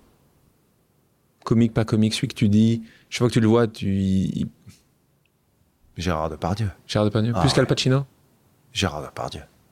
Si Pas pas, plus, j'admire Al Pacino. si t'avais pas été comédien, t'aurais fait quoi? Avocat. Défendre? Ouais. Défendre, plaider. Plaider, c'est- ça Ah. revient à la même chose. Être sur scène. Et la robe, l'habit. Et une question, t'en as, ma- t'as marre de répondre? J'ai l'impression que c'est la forme. Tu vois, par exemple, j'allais dire une chose, mais tu vois, aujourd'hui, on a parlé ensemble du cinéma et du théâtre dans mon, dans ma, dans ma, mon Oui, chemin, oui. dans ma carrière. Et, et j'ai partagé mes idées, j'ai pu euh, dialoguer, et ça m'a intéressé. Enfin, ça m'a intéressé de partager. Mais de la même manière que parfois il y a une question de raccourci que je n'aime pas du tout, c'est alors, vous préférez le cinéma ou la scène? Ben, en fait, finalement, ce que je préfère, c'est les questions où on peut développer un Ouais. peu. C'est plus de là, on a le temps, c'est l'intérêt du podcast. Ah oui, on a, on a beaucoup de temps, je te le dis. T'as plus grande peur Ma plus grande peur, c'est euh, perdre une dent euh, en plein spectacle.